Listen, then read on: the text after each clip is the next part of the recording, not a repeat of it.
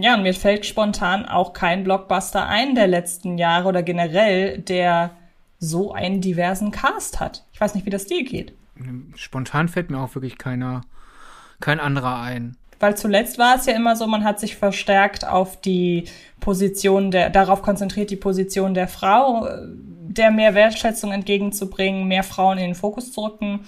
Aber in diesem Fall haben wir ja nicht nur die Frauen, wir haben auch wirklich inklusive Figuren. Wenn ich da über ähm, die taubstumme Darstellerin nachdenke ähm, und natürlich aus diversen verschiedenen Ethnien und Kulturkreisen. Also da muss man sagen, Hut ab. Ja. Und dann wären wir mit dem Thema auch durch, ne? Ja, ich finde, da, da muss man nicht mehr so viel sagen. Höchstens den Namen der Darstellerin. Ja. Lauren Ridloff. Genau. Und, und ihre Rolle? Ja, die, es sind so viele Rollen. Das ist natürlich ein Nachteil. So viele neue Figuren, die auch teilweise so, äh, unter, so aus unterschiedlichen Kulturen angelehnte Namen haben. Dann ist das so ein Informationsoverload. Ähm, Makari, glaube ich. Ah, genau, ja, richtig. Und hast du das Video gesehen, äh, wo sie äh, erzählt die Easter Eggs in Eternals? Äh, nein, ich hatte aber gesehen, dass du es geteilt hast, deshalb habe ich es mir äh, gespeichert ja. und werde es definitiv noch anschauen. Ich kann es ja kurz anschneiden. Oder, Denn, ja. ja, mach, mach gerne. Schneid es ja, gerne kurz an. Äh, man muss natürlich für, für einige der Figurennamen dann halt eine äh, in Gebärdensprache Zeichen für erfinden, weil bei Namen wie halt Makari und sowas alles, da gibt es halt noch kein etabliertes Zeichen. Und die haben sich dann halt da Gedanken gemacht, wie man da einerseits clever die Regeln von American Sign Language berechtigt äh, äh, weiter befolgen kann und dann aber auch so Einflüsse wie halt zum Beispiel äh, auf, auf ihr Kind äh, anlehnen. Mhm. Dass man dann quasi, wer die Sprache spricht, quasi eine Hommage an, äh, oder wer die Sprache versteht, ist, ist äh, glaube ich, das bessere Wort, versteht dann also, ach, guck mal, wie schön, eine Verneigung vor ihrer Tochter. Und es reißt trotzdem nicht aus, dem, aus der Sprache raus richtig schön organisch zusammengeknibbelt. Und an diesem Detail merkt man halt, dass in dem Film doch deutlich mehr steckt, als es jetzt irgendwie viele, ja, behaupten. Ich möchte ja jetzt auf gar keinen Fall auf die. Oder empfinden, sagen wir mal, behaupten. Ja, sagen, genau, sagen wir empfinden. Das ist, glaube ich, besser, weil um das direkt äh, abzumildern, ich möchte jetzt niemandem vorwerfen, der den Film nicht mag, dass er den Film nicht verstanden hat, um Gottes Willen. Ich habe genug Reviews und Meinungen auch gelesen, wo ich die Meinung komplett nachvollziehen kann. Aber ich habe das Gefühl, manche Leute, und das trifft ja nicht nur auf den zu, sondern auch auf viele andere Filme aus dem Marvel-Universum, die unterschätzen halt die Detailarbeit und äh, das, was unter der spaßigen Oberfläche liegt. Nun muss man äh, Eternals natürlich äh, zurechnen, er hat nicht die allerspaßigste Oberfläche. Das ist ja auch der größte Kontrapunkt zu den bisherigen Marvel-Filmen. Aber mich wundert ein wenig, dass das so wenig ankommt, obwohl die Leute ja eigentlich immer nach neuartiger Ausrichtung im Marvel-Universum ähm, verlangt haben. Und jetzt haben sie es gekriegt und wissen es irgendwie nicht zu würdigen und das finde ich schade. Ja, oder äh, was ich äh, bei, bei Kritikpunkten an Eternals durchaus sagen würde, okay, da, das ist ein Kritikpunkt, den ich nicht nachvollziehen kann, weil ich da so ein bisschen das Gefühl habe, ich glaube, da wird vielleicht, nicht bei allen, bei manchen, schon unterbewusst mit reingerechnet, äh, der, der Vorwurf äh, des Humors, dass er ja forciert sei, weil ich finde, es gibt mhm. ja, man, eine der Sachen, wo wir uns ja einig sind, selbst in ernsten Filmen befürworten wir es, wenn ab und zu Humor drin vorkommt, weil das Leben ist halt manchmal auch widerwillig komisch. Und es gibt Leute, die halt einfach generell immer den Schalk im Nacken haben, selbst in, in ernsten Situationen. Und wäre das halt ein Marvel-freier Film, weil wir wissen ja einfach alle, die, die, die das MCU kennen, okay, Marvel hat immer einen relativ großen Prozentsatz auch Komödie mit drin. Und wäre das jetzt kein Marvel-Film, glaube ich, würde sich niemand über Kumal Nanjanis Kingo aufregen. Weil, hey, das ist eine mhm. zweistellige Personengruppe, dass da auch jemand äh, gerne entertaint und da vielleicht auch so ein bisschen so seinen Frust über äh, die, die vielen, vielen, vielen äh, Elendssachen, die er mit ansehen musste, dass er den halt kompensiert, indem er jetzt sagt, ich will den Leuten Spaß bereiten. Das, das glaube ich, würd, würde jeder nachvollziehbar finden. Aber weil es halt in einem Marvel-Film ist und es einer der ernsteren Marvel-Filme ist, wird dann vielleicht unterbewusst auf einmal direkt sein Humor als äh, forciert empfunden, obwohl er sich finde ich aus der Figurenzeichnung super organisch entwickelt. Er ist total neidisch darauf, wie sehr Sprite äh, die Leute unterhalten kann mit dieser Fähigkeit zu projizieren. Äh, sehen wir in einem der Rückblenden. Und jetzt, wo er einfach sich sein Leben selber gestalten kann und nicht auf seine Kräfte, die ja eigentlich auf Kämpfen ausgelegt sind, jetzt wo er nicht mehr kämpfen muss, äh, sondern sagt, so, jetzt mache ich halt, was ich will und ich habe Sprite immer beneidet, weißt du was? Ich werde Entertainer. Ich war sowieso immer der, eigentlich der lustigste von uns, auch wenn ich mir das nie hab anmerken lassen dürfen. Und jetzt mache ich das. Ich, ich finde das eine schön stringente Charakterzeichnung. Ja, und ich finde auch, dass Chloe Shaw in dem Film generell den Humor immer auf die Figuren anpasst. Also es ist ja jetzt nicht so, als würde Angelina Jolie einen äh, One-Liner nach dem anderen klopfen, so, ähm, weil das einfach nicht zu ihrer Figur passen würde. Also ich stelle mir gerade vor, die Szene, an der sich ja viele aufhängen, die mit dem Tisch, wenn Angelina Jolie die Person gewesen wäre, die auf den Tisch eingekloppt hätte. Da hätte ich auch gesagt, also das ist jetzt da aber nicht im Sinne der Figur, wohingegen die Figur dies macht, da passt es wiederum, es passt auch in den Kontext und es ist ja nun mal eine sel ein, ein, ein seltener Moment generell. Stören sich die Leute wirklich auf das Eindrechen? Ich dachte, die stören sich auf die Retourkutsche. Der Tisch bricht ein und es heißt dann so, hm, der war Ikea. Nein, ich hatte einfach, äh, äh, worauf genau man sich da einschließt, weiß ich nicht. Okay. Es geht einfach um die, ähm, um diese Szene an sich. So. Ja. Und ähm, dann kommt ja noch hinzu zur Figur von Kumal Nanjani, dass sie auch noch von jemandem gespielt wird. Und ja, da kann man sagen, Typecasting hin oder her. Es passt halt einfach wie die Faust aufs Auge. Und da Absolut. ist halt das Gesamtpaket, die Ausstrahlung einer Figur, die eine Frohnatur sein soll. Und es wäre, finde ich, komplett unauthentisch, wenn diese zehn Personen sich von ihrem Charakter her zu 100 Prozent der Tonalität ergeben würden, weil ich einfach behaupte, das wäre sehr, sehr eintönig und so gesehen dann auch langweilig und unrealistisch total. Ja, da wären wir wieder bei der Diversität. So nach Motto, nicht nur divers aussehen, sondern auch diverse Charakter. Ja, vor, vor allen Dingen bei zehn unterschiedlichen Figuren, da dann wirklich zehn Figuren zusammenzutrommeln, ähm, die alle Trauer tragen, so übertrieben ausgedrückt.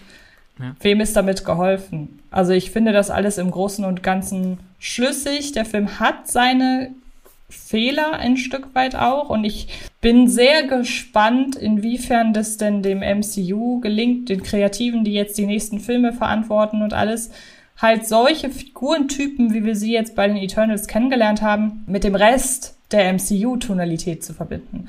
Weil das ist etwas, ich weiß, du magst ihn insgesamt ein bisschen mehr als ich. Ich habe ihn jetzt nach einem Rewatch äh, noch ein bisschen mehr mögen gelernt. Ich glaube, das ist auch ein Satz, den. Ach so, ich glaub, komm, komm, du leitest jetzt auf einen anderen Film über. Ich wollte schon sagen, das ist jetzt ein Satz, den du bisher zum ersten Mal sagst. Nein, ich leite auch gerade auf einen anderen Film hin, nämlich auf Captain ja. Marvel.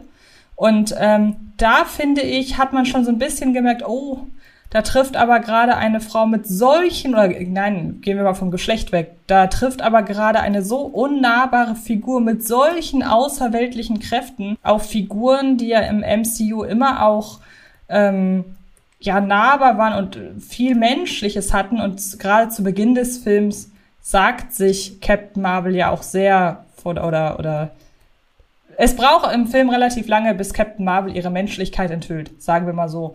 Und ähm, mhm. ich kann mir vorstellen, dass das ein bisschen leichter bei den Eternals gegangen wäre, wenn man weniger Figuren aufs Parkett geführt hätte. So jetzt finde ich es interessant, wie man mit der Figurenzeichnung weiter verfahren wird, damit es nicht zu so einem krassen Culture Clash kommt, wenn Ant-Man irgendwann, ja, auf Angelina Jolie trifft. Zum Beispiel. Ich meine, gut, äh, ich, eigentlich will ich jetzt nicht groß auf Captain Marvel eingehen, aber ich kann es jetzt so nicht stehen lassen. Also ich finde eigentlich Carol ja schon sehr nahbar, äh, weil dieses, man sieht, finde ich, in Brie Larsons Spiel ja schon eigentlich ist das auch so eine kleine Selbstunterhalterin, aber sie fühlt sich halt dazu verpflichtet, immer ernst zu sein, damit sie halt ernst genommen wird, aber gleichzeitig bekommt sie dann immer von Männern den Vorwurf, sie sei zu ernst. Das finde ich schon, also ich glaube, das ist ein Problem, womit sich sehr viele identifizieren können. Die Ma Menge an Kräften ist generell einfach, äh, da stimme ich dir zu, das ist eine Sache, da bin ich mal gespannt, ob das dann nicht irgendwann im MCU kollabiert, weil wirklich so, wenn wir von, von Phase 1 angehen, es ist halt einfach ein dauerndes Wettrüsten und immer, immer wieder kommen neue Figuren mit immer größeren Kräften hinzu. Und da ist ja, wir sind ja beide Leute, die jetzt nie, äh, Lichtstrahlen treffen auf Lichtstrahlen jetzt nicht die interessanteste Action finden. Was auch der Grund ist, weshalb ich in, in Eternals viel, so ein bisschen DC-Vibe spüre. so, Stichwort äh, Laserstrahlen aus den äh, Augen. Nur ich habe jetzt schon in mehreren Gelegenheiten bei Kino Plus und auch in meiner Review halt immer hinterhergeschoben, dass es hier filigraner inszeniert ist. Aber so um den, den DC-Vibe dessen kann sich der Film nicht komplett erwehren, meiner Ansicht nach. Nee, natürlich nicht. Ja, vor allem ist einfach die Sache, und darauf wollte ich hinaus, bisher hat es Marvel geschafft, dass diese immer größere und größere Kräfte es so zu inszenieren, da ich es noch interessant war, zum Beispiel bei Eternals. Ja, da schießen Leute unter anderem halt Laserstrahlen aus ihren Augen und sonst was aber es ist nicht das dominierende Element der Szene. Motto, hier, guck mal, wie viele Strahlen das sind. Das war zum Beispiel eher eine Sache, die ich in der letzten WandaVision-Folge dann störend fand. Da war das zwischenzeitlich das dominierende Element der Szene. Hier hingegen ist es, ah, da ist eine Person, die um viele andere Dinge rum, und um diese Person stehen viele andere Dinge. Und jetzt wird außerdem noch Laser aus den Augen geschossen. Das ist noch in Ordnung. Ähm, nee, worauf wollte ich eigentlich hinaus? Du sagst, da, dass du DC jetzt anbringst, ist eine gute Sache. Ich würde nur einmal kurz, noch mal ganz kurz zur Tischszene zurück.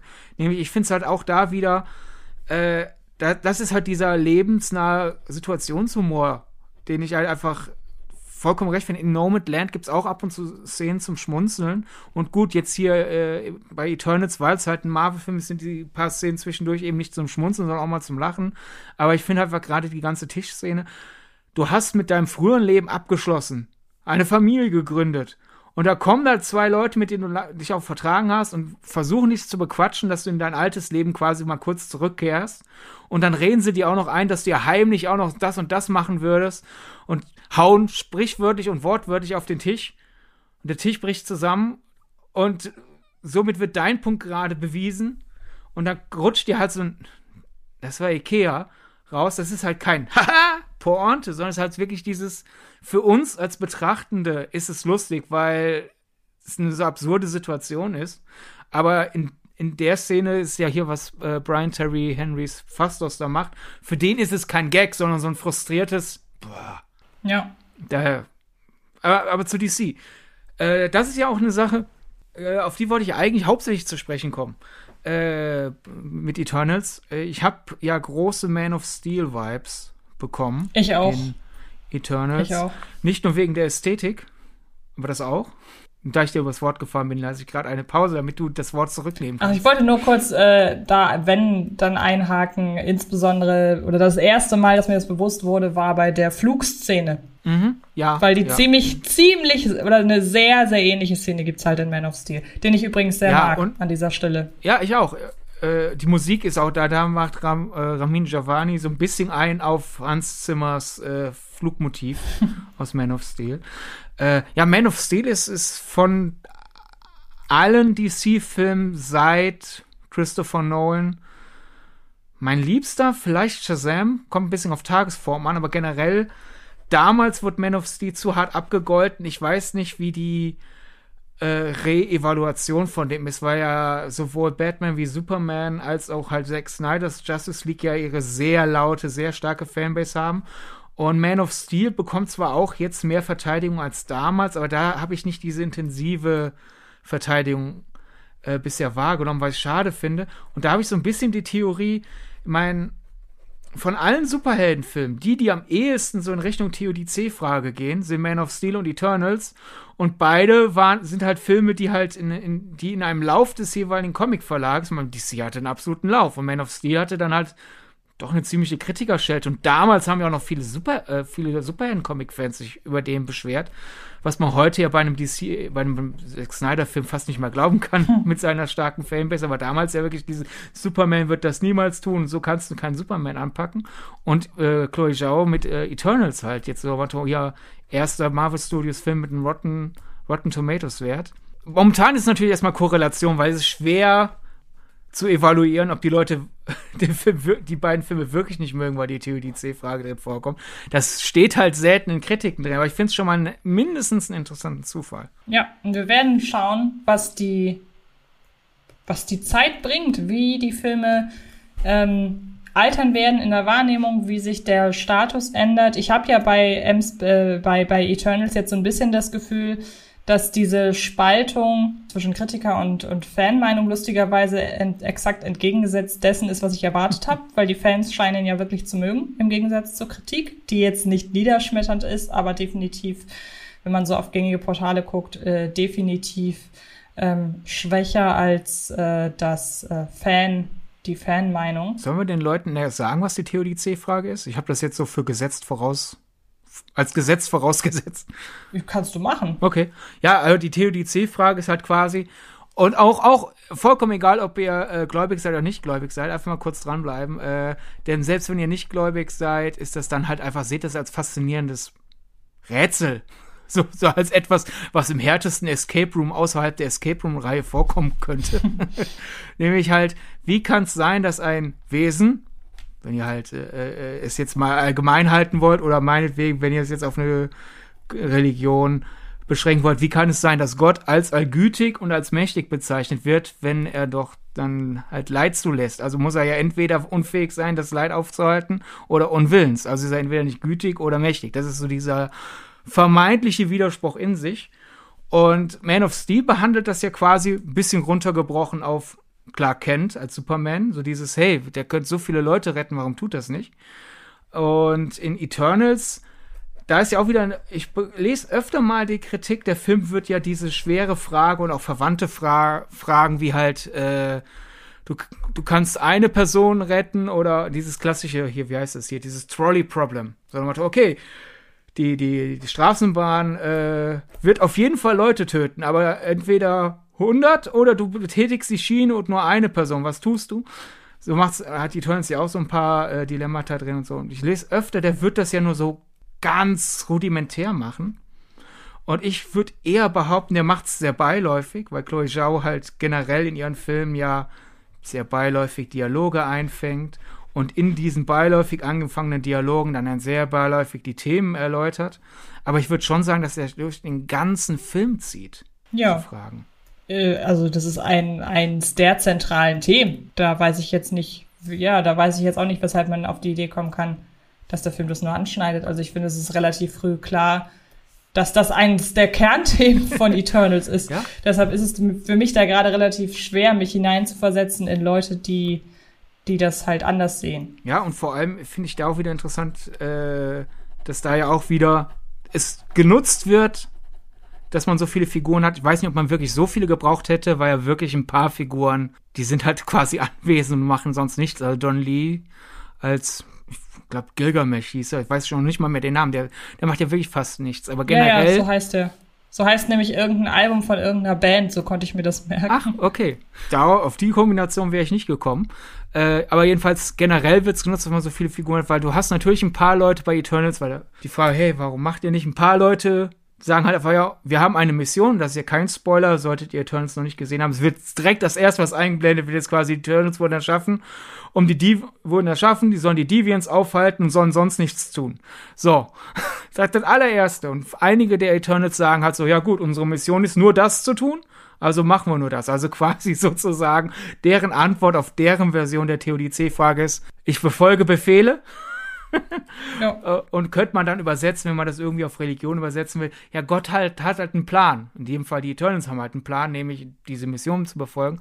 Andere hingegen, jetzt hier, um, um auf äh, Fastos zurückzukommen, der hadert ja immer wieder damit, irgendwie einzuschreiten, weil er die Sorge hat, wenn ich wenn ich meine Macht, nämlich technischen Fortschritt, zu guten Zwecken, wenn ich die jetzt nutze, missbrauchen die Menschen das? Also ist sozusagen bei ihm die Antwort auf diesen inneren Konflikt, äh, ich vertraue dem Menschen nicht genug, ich zügel mich mal lieber, dann äh, hat man, ich glaube, die Figur, bei der sich das am ehesten an die klassische TODC-Frage ranwagt, ist halt äh, Barry Kean. Wie wird der ausgesprochen? Der Killing of a Sacred Deer, Jung. Kugan. Ich spreche ja, ich spreche den immer Q. Ich hätte mir das vorher mal anhören müssen, wie der Name ausgesprochen wird. Entschuldigung. Aber erstens, generell, ich finde, Eternals ist genau der Film, mit dem man halt den. Er wird für mich immer der, der komische Typ aus Killing of a Sacred Deer bleiben. Wird er für immer und ewig bleiben. Das ist der richtige Film, um ihn einzuführen. Und seine Fähigkeit ist ja quasi, anderen äh, Menschen den Willen aufzuzwingen. Und immer wieder mal sieht man ihn Rückblick, wo er denkt so, hey, ich könnte jetzt auch einfach den Menschen meinen Willen aufzwingen, hey, hört auf zu kämpfen der hadert da immer wieder mit und bei ihm ist halt dann der quasi die Antwort, ja gut, wenn ich jetzt quasi mit meiner gottgleichen Fähigkeit die Menschen davon auf, äh, abhalte, sich gegenseitig Leid zuzufügen, dann bin ich aber so gesehen äh, kein, kein, kein gütiger Eternal mehr, weil die haben ja dann keine Freiheit mehr. Und sozusagen, da, dann können sie ja auch dieses Nichtleid nicht genießen, weil sie sind dann ja eigentlich nur ver verlängerte Versionen meines Arms. Und dann knabbert er ja auch so ein bisschen. Und ja. das finde ich, ja, natürlich, Eternals ist kein Arthouse-Film, der wirklich sich quasi mit den Fingernägeln durch den Dreck dieser Fragen wühlt, bis dann halt wirklich der Dreck das über die Schulterblätter hinaus wagt.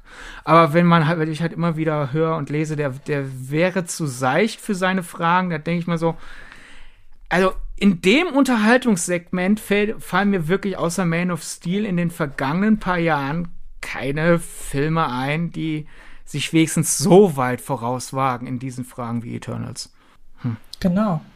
Und ich würde sagen, außer dass ich noch kurz zu dem ergänze, was du gerade gesagt hast, dass die TODC-Frage im Grunde voll in Eternals nicht vom Film selbst, sondern von den Figuren verhandelt wird. Ich glaube, das ist, kann man so ganz gut darauf runterbrechen. Also die Figuren verhandeln es quasi individuell, jeder für sich stellvertretend für den Film. So. Ähm, würde ich sagen, dass wir damit fertig sind, darüber zu sprechen, äh, wo was wir jetzt letztes gesehen haben. Weißt du schon, was du als nächstes guckst? Weil ich weiß tatsächlich, dass ich am Donnerstag Spencer sehen werde. Hast du schon irgendwie was auf dem Plan? Was? Ihr habt jetzt schon Spencer? Ich bin neidisch. ähm, ich, ich weiß jetzt gerade, also beruflich weiß ich gar nicht, was ich als nächstes schaue. Privat äh, passt jetzt überhaupt nicht zum Film. Ich habe mir neulich äh, endlich die 3D Blu-rays von Piranhas und 3D und Piranhas 3 Doppel-D geholt. Sehr gute Filme. und äh, so als, als Nachwehe des, hey, der Halloween-Monat war zu kurz, weil ich mir den Schwachsinn dann jetzt demnächst nochmal in 3D anschauen. Ja, dann würde ich sagen, mach's gut und dann hören wir uns bald wieder. Bis dann.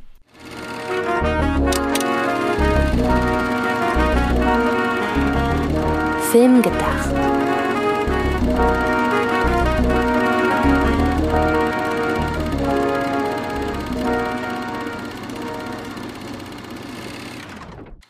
Hallo liebe Zuhörerinnen und Zuhörer zu einer neuen Folge von Film gedacht.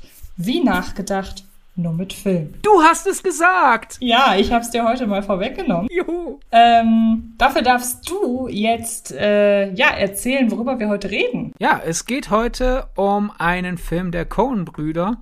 Und zwar ganz genau A Serious Man. Das haben wir ja in der letzten Folge schon angekündigt, so als, als Hausaufgabe. Und das wäre ja, wir wären ja sehr schlechte Lehrerinnen und Lehrer, wenn wir Hausaufgaben aufgeben und die nicht danach nicht in der Stunde danach ansprechen. Daher, es geht heute um A Serious Man und unter anderem um die Frage, wie serious findest du den Film, Antje? Äh, das erkläre ich oder das äh, verrate ich gleich. Ich werde jetzt erstmal noch mal ganz schnell das Wichtige abhaken, das bedeutet oder das ja mehr oder weniger Wichtige, nämlich den Hinweis darauf, dass wir uns in dieser Stelle sehr herzlich bei Fred Carpet für die Unterstützung bedanken und äh, dass man jederzeit mit uns in Kontakt treten kann über soziale Netzwerke Facebook nicht, aber Twitter und Instagram. Ich bin dieses Facebook, Twitter, Instagram Gedöns von meinen Videos irgendwie total gewohnt. Aber Facebook nicht, Twitter, Instagram, Letterbox. Da heißen wir mit dem Podcast jeweils äh, Filmgedacht. Und wenn man dich persönlich erreichen möchte, Sydney, kann man das wie tun? Auf Instagram als Sydney-Sharing und auf Twitter als äh, Donnerbolt. Wunderbar. Und bei mir ist es sehr einfach Antje Wessels auf Twitter und Instagram und einfach Antje bei Letterboxd. So, wie serious finde ich denn den Film? Ja, das ist ja die große Frage, die wir uns tatsächlich immer wieder stellen oder beziehungsweise die uns ja letzten Endes auch darauf gebracht hat, äh, diesen Podcast überhaupt zu machen, weil wir seitdem wir den Film gesehen haben, also diese Folge meinst du, nicht den Podcast generell. Du hast ja gesagt, äh, wir sind auch auf die Idee gekommen, diesen Podcast zu machen. Ach so, du ja, stimmt. generell über Film gedacht gesprochen hast, könnten die Leute ja vielleicht denken, Film gedacht ist eine Geburt durch A Serious Man. Nein, wir meinen aber nur die Episode. Ich meine natürlich diese Folge. Ähm, und wir haben uns nämlich, seit wir den Film das erste Mal gesehen haben, und dann haben wir auch zusammen gesehen, das weiß ich noch, ähm, fragen wir uns, ist es ein Drama oder ist es eine Komödie? Und wir sind bislang immer zu dem Schluss gekommen, weil dieses Thema immer mal wieder auftritt, ähm, auch so im Zusammenhang mit Rezeption anderer ähnlich gelagerter Filme, dass es tatsächlich tagesformabhängig ist. Nimmt man den Film als Komödie wahr, beispielsweise wenn man gut drauf ist, und wenn man den, wenn man sowieso gerade schlecht drauf ist, schaut man den Film und nimmt das Ganze sehr, sehr tragisch wahr. Und das finde ich ist etwas, was jetzt nicht unbedingt einzigartig ist, weil wie gesagt, so ein paar andere Filme haben es ja ähnlich oder da läuft es aufs Ähnliche hinaus. Aber so im Großen und Ganzen finde ich es sehr schön, wie A Serious Man abhängig ist davon, in welcher geistigen Verfassung denn sein Publikum ist. Ich weiß nicht, wie, ja. du, wie du das siehst. Ja, ich finde generell, weil ja äh, meint, es ist jetzt nicht unbedingt ein Markenzeichen, aber schon ein starkes Zeichen. Da dachte ich, leitest du jetzt rüber nicht zu von A Serious Man wieder zurück, sondern zu den Coen-Brüdern, weil das ist ja eine Sache, die finden wir beide generell, wir sind bei weitem nicht die Einzigen, die das feststellen, aber ich finde schon, wenn Leute über das Werk der Coen-Brüder, Ethan und Joel Coen, sprechen, wird das dafür, wie dominant das in meiner Wahrnehmung ihrer Film ist, sehr selten angesprochen. Die Coen-Brüder machen generell Filme, ich nenne das Tintenklecks-Filme. so, und die halten dir den Film vor und gut, beim Tintenklecks ist es jetzt eine Wolke, ein Schmetterling oder äh, ein Hund er dolcht eine Katze und je nachdem, was es ist, sagen die Leute, ob es dir gut geht oder nicht. Aber bei den Coen-Brüdern ist halt, die halten dir den Film vor und dann ist die Antwort halt, welches Genre. Ne? Und bei mhm. A Serious Man, ich würde schon sagen, der hat bei mir immer Komödienanteile, aber mal ist es quasi eine, eine fast schon herzlose Komödie hier, da kriegt noch einen drauf und der kriegt noch einen drauf und mal ist es eine etwas mitleidige Komödie, mal soll ich Larry auslachen, mal soll ich trotz seines Leids lachen. Und bei den Coen-Brüdern generell haben wir sonst Filme wie Barton Fink, der tragisch, surreal, lustig, satirisch oder auch horroresk sein kann. Oder No Country for Old Men, was eine meiner liebsten äh, Erzählungen ist für mehrfache Kinobesuche, weil ich da wirklich ich habe den mehrmals im Kino gesehen und jedes Mal ist das Publikum ganz anders auf den Film eingegangen. Und äh, einmal gab es dann zum Beispiel auch eine Vorführung, wo sehr, sehr viel gelacht wurde, aber der Film wurde nicht ausgelacht, sondern einfach, der wurde so ein bisschen Grindhouse-esque aufgenommen. So Motto, ist das nicht absurd, was da alles passiert? Und ich finde, das ist da in dem Film durchaus mit eingebacken, aber es gab auch eine Vorführung, da wurde die ganze Zeit quasi die Fingernägel gekaut. Und das finde ich eine sehr faszinierende Sache. Man könnte noch so viele andere Filme nennen, aber ich finde generell eine sehr faszinierende Sache an ihn. Hast du sonst noch äh, Beispiele für Tintenklecks-Filme, vielleicht von den Coen-Brüdern oder auch vielleicht auch mal von anderen Leuten, um mal ganz kurz noch was anderes reinzuholen, weil sonst wird das ein sehr Coen-esker Podcast. Ähm, also welcher mir spontan tatsächlich einfällt, ich mag den nicht und ich weiß auch, dass du den nicht magst, aber das ist höhere Gewalt. Mhm, ähm, ja. Den wir ja da beide. Da sind wir eine absolute Minderheit. Ja, ich weiß. Ich weiß nicht, ob du mittlerweile die äh, US-amerikanische Fassung gesehen hast. ja, Remake. ja, hatte ich. Du hast, du hast sie mir äh, äh, sogar äh, fast schon aufgezwängt. das ist gut, dass du das gemacht hast. Ähm, da finde ich, ist es von der Tonalität her wesentlich eindeutiger, was dem Film ja auch viele vorwerfen. Aber ich finde, dass der Stoff von höhere Gewalt einfach dieses, diese Tintenklecks-Frage nicht trägt und ähm, ich finde trotzdem, dass der Film aber hierfür ein gutes Beispiel ist. Das gleiche gilt, um im skandinavischen Bereich zu bleiben. Und ich glaube, es ist sogar derselbe Regisseur für The Square. Ja, ist er. Ähm, also vielleicht könnte man da sagen, dass das der, äh, wie heißt denn der nochmal? Ruben Östlund. Genau, dass Ruben Östlund vielleicht äh, der schwedische Cohen, der verloren geglaubte schwedische Cohen-Bruder ist. Kannst du das aber kurz, also bei höherer Gewalt sehe ich, wo du her wo, wo, wo dein Argument herkommt. Es ist mal ein, ein widerwillig komisches Ehedrama und mal eine brüllend komische Satire darüber, wie dumm Leute sind. Aber The Square ist für mich eigentlich immer eine Satire. Ja, na klar, nein, natürlich. Von Anfang bis Ende. Nee, von der, vom satirischen Wert will ich jetzt auch gar nicht weg, aber ab und an hat, oder bei The Square ist der Wechsel zwischen er macht sich über die Leute lustig, indem er halt auf satirischer Ebene Dinge überspitzt und so weiter.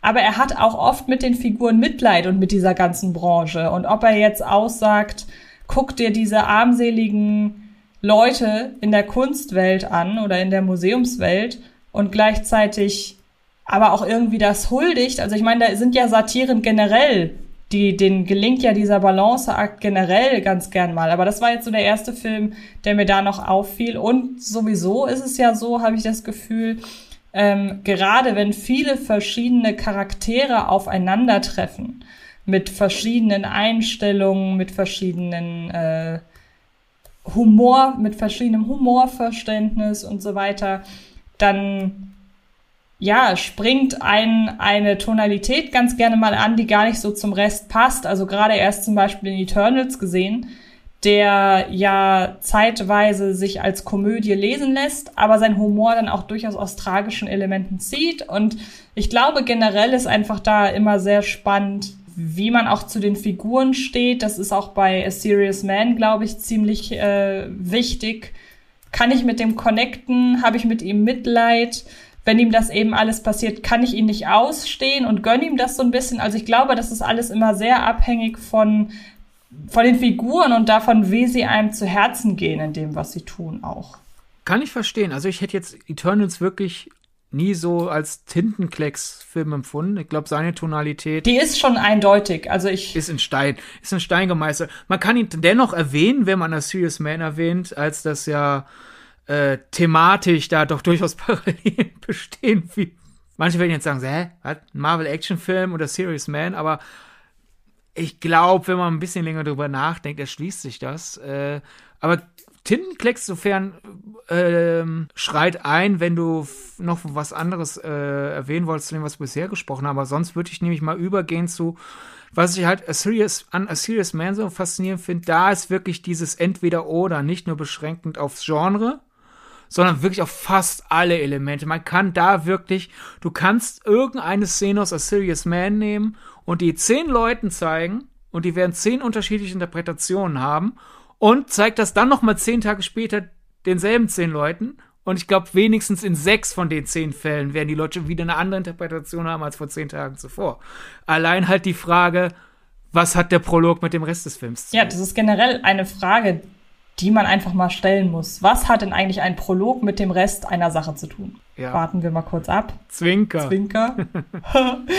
genau. Äh, magst du den Prolog kurz zusammenfassen oder soll ich das machen? Mach du. Ähm, es geht um eine jüdische, um ein jüdisches Paar. Ich glaube, es wird gar nicht groß. Gibt es vorher eine Texteinblendung, wann genau das spielt? Ich glaube nicht, ne? Man ist einfach nur halt in 4 zu 3 Format, also suggeriert das Ganze, man ist äh, in der Vergangenheit und wir haben hier eine, ein jüdisches Ehepaar in einer eher ärmlich eingerichteten Hütte. Es ist halt irgendwann so 19. Jahrhundert. Ja, ich musste von der Ausstattung tatsächlich an Weihnachten denken. So, so, total banal, wie das klingt. Also ich dachte, da könnte jetzt auch eine Krippe stehen. Weihnachten bei, bei einer jüdischen Familie unwahrscheinlich. Ja, ich, ich weiß. Es ging mir jetzt eher darum, das hätten auch Maria und Josef im, im, im, äh, in der Scheune sein können. So, einfach so vom Gefühl her, was das bei mir ausgelöst hat. Und er kommt nach Hause irgendwie und erzählt seiner Frau, ich habe gerade äh, irgendeinen alten Freund getroffen. Und sie ist komplett schockiert und er rafft aber überhaupt nicht warum. Und er sagt, ja, hey, voll der Glückstag, irgendwie den getroffen und alles. Und dann sagt sie plötzlich, aber der ist doch schon lange tot. Der ist vor drei Jahren gestorben. Und der andere Typ kann das aber nicht glauben, also ihr, ihr Mann kann das halt nicht glauben. Und kurze Zeit später klopft es an der Tür, weil er hat den vermeintlich toten ehemaligen Freund zu sich nach Hause eingeladen. Und dann steht er leibhaftig vor der Tür und die Frau versucht sowohl ihren Mann davon zu überzeugen, dass der aber eigentlich tot ist, nennt den vermeintlich Toten auch Dibbuk. Dibbuk, das dürften einige äh, Horrorfans von euch da draußen kennen Das ist der jüdische Begriff für, ich glaube, irgendwie Totendämon oder irgendwie so. Also ein Dämon, der existiert, weil eine, eine Person mal gestorben ist, irgendwie so in der Richtung. Kam auf jeden Fall schon in dem einen oder anderen Horrorfilm vor, Possession unter anderem einer davon. Ähm, da ist mir das Wort das erste Mal über den Weg gelaufen. Und um zu beweisen, dass es ein Dibuk ist, sticht sie ihm was genau in, in, in, den, in den Hals? Ein Messer. Äh, ein, okay. Es ist aber nicht ganz, äh, wobei äh, ein Messer oder ein Eispicker ist nicht ganz der Hals, sondern so eher Brustbereich. Genau. Und in dem Moment, wo er zu, wo sie zusticht und er darauf nicht reagiert, zumindest nicht sofort tot ist, sondern noch ein bisschen was sagt, ja, ist das für sie quasi der Beweis, er ist tot. Denn er ist noch nicht tot. so ungefähr. Und für ihren Mann ist das eher so ein, was hast du getan? Weil es, sie hat halt nicht zwingend lebenswichtige Organe getroffen, sondern so nach Motto, okay, wenn der Mann jetzt nicht bald Hilfe bekommt, wird er gleich tot sein, aber es ist nicht wirklich der Beweis, für den die Frau das Genau, hat. und daraufhin, daraufhin sagen. geht er auf jeden Fall, also der vermeintliche Dibuk oder auch nicht, er geht aus der Hütte hinaus und er ist es diesmal, der sagt, jetzt sind wir für immer verflucht. Und dann beginnt der eigentliche Film. Genau. Und ich erinnere mich wirklich noch, und da sind wir, da wären wir, das, das ist eigentlich eine Sache, die sonst eher in Horrorfilmen passiert. Äh, nämlich das Einbilden, da sei etwas explizit im Film erwähnt worden oder halt gezeigt worden, was aber gar nicht explizit drin vorkommt, weil ich weiß noch, damals nach dem Kino, ich war überzeugt, dass es einen klaren Hinweis gab, dass dieses alte Pärchen, äh, wobei so alt sind die nicht, aber das Pärchen aus einer Vergangenheit, äh, bevor der Eichenfilm ansetzt, als Vorfahren äh, von Larry Gopnik etabliert wurden. Und dass die einzige Ambivalenz des Prologs ist, sind die halt, ist die Familie äh, Gopnik verflucht, weil sie äh, ein, äh, ein Dibbock ins Haus gelassen haben? Oder sind die verflucht, weil sie einen Rabbi ermordet haben, weil sie dachten, er ist ein Dibbock? Und das ist die Ambivalenz und ich war überzeugt, es ist aber auf jeden Fall etabliert, das sind seine Vorfahren von unserem Protagonisten, gespielt von Michael Stuhlbarg. Und es ist wirklich erst auf DVD, als ich mir den dann nochmal auf DVD angeschaut habe, äh, da sieht man auch wieder, wie lange das alles her ist. Wir sind ja schon längst im Blu-ray-Zeitalter.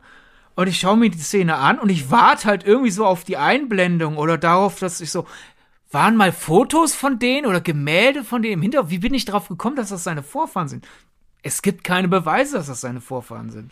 Aber jetzt kommen wir auch direkt zur Interpretation, würde ich sagen, denn dadurch, dass ja. es diese Beweise nicht gibt und ich auch den Beweis nicht gesehen habe, bin ich äh, noch äh, unbeeindruckter an die oder unbeeinflusst noch weniger unter Einfluss irgendwelcher vermeintlichen Informationen an die Interpretation rangegangen. Und das war aber natürlich auch mein erster Gedanke Wahrscheinlich sind das in irgendeiner Form Vorfahren des Protagonisten. Wobei man ja sagen muss, dass ein Foto von dem Erstochenen ja tatsächlich im Film vorkommt, aber es steht als Foto in einem der Büros von einem der Rabbis. Also gar nicht zwingend, äh, hat, hat, wird hier gar nicht explizit mit dem Protagonisten in Verbindung gebracht.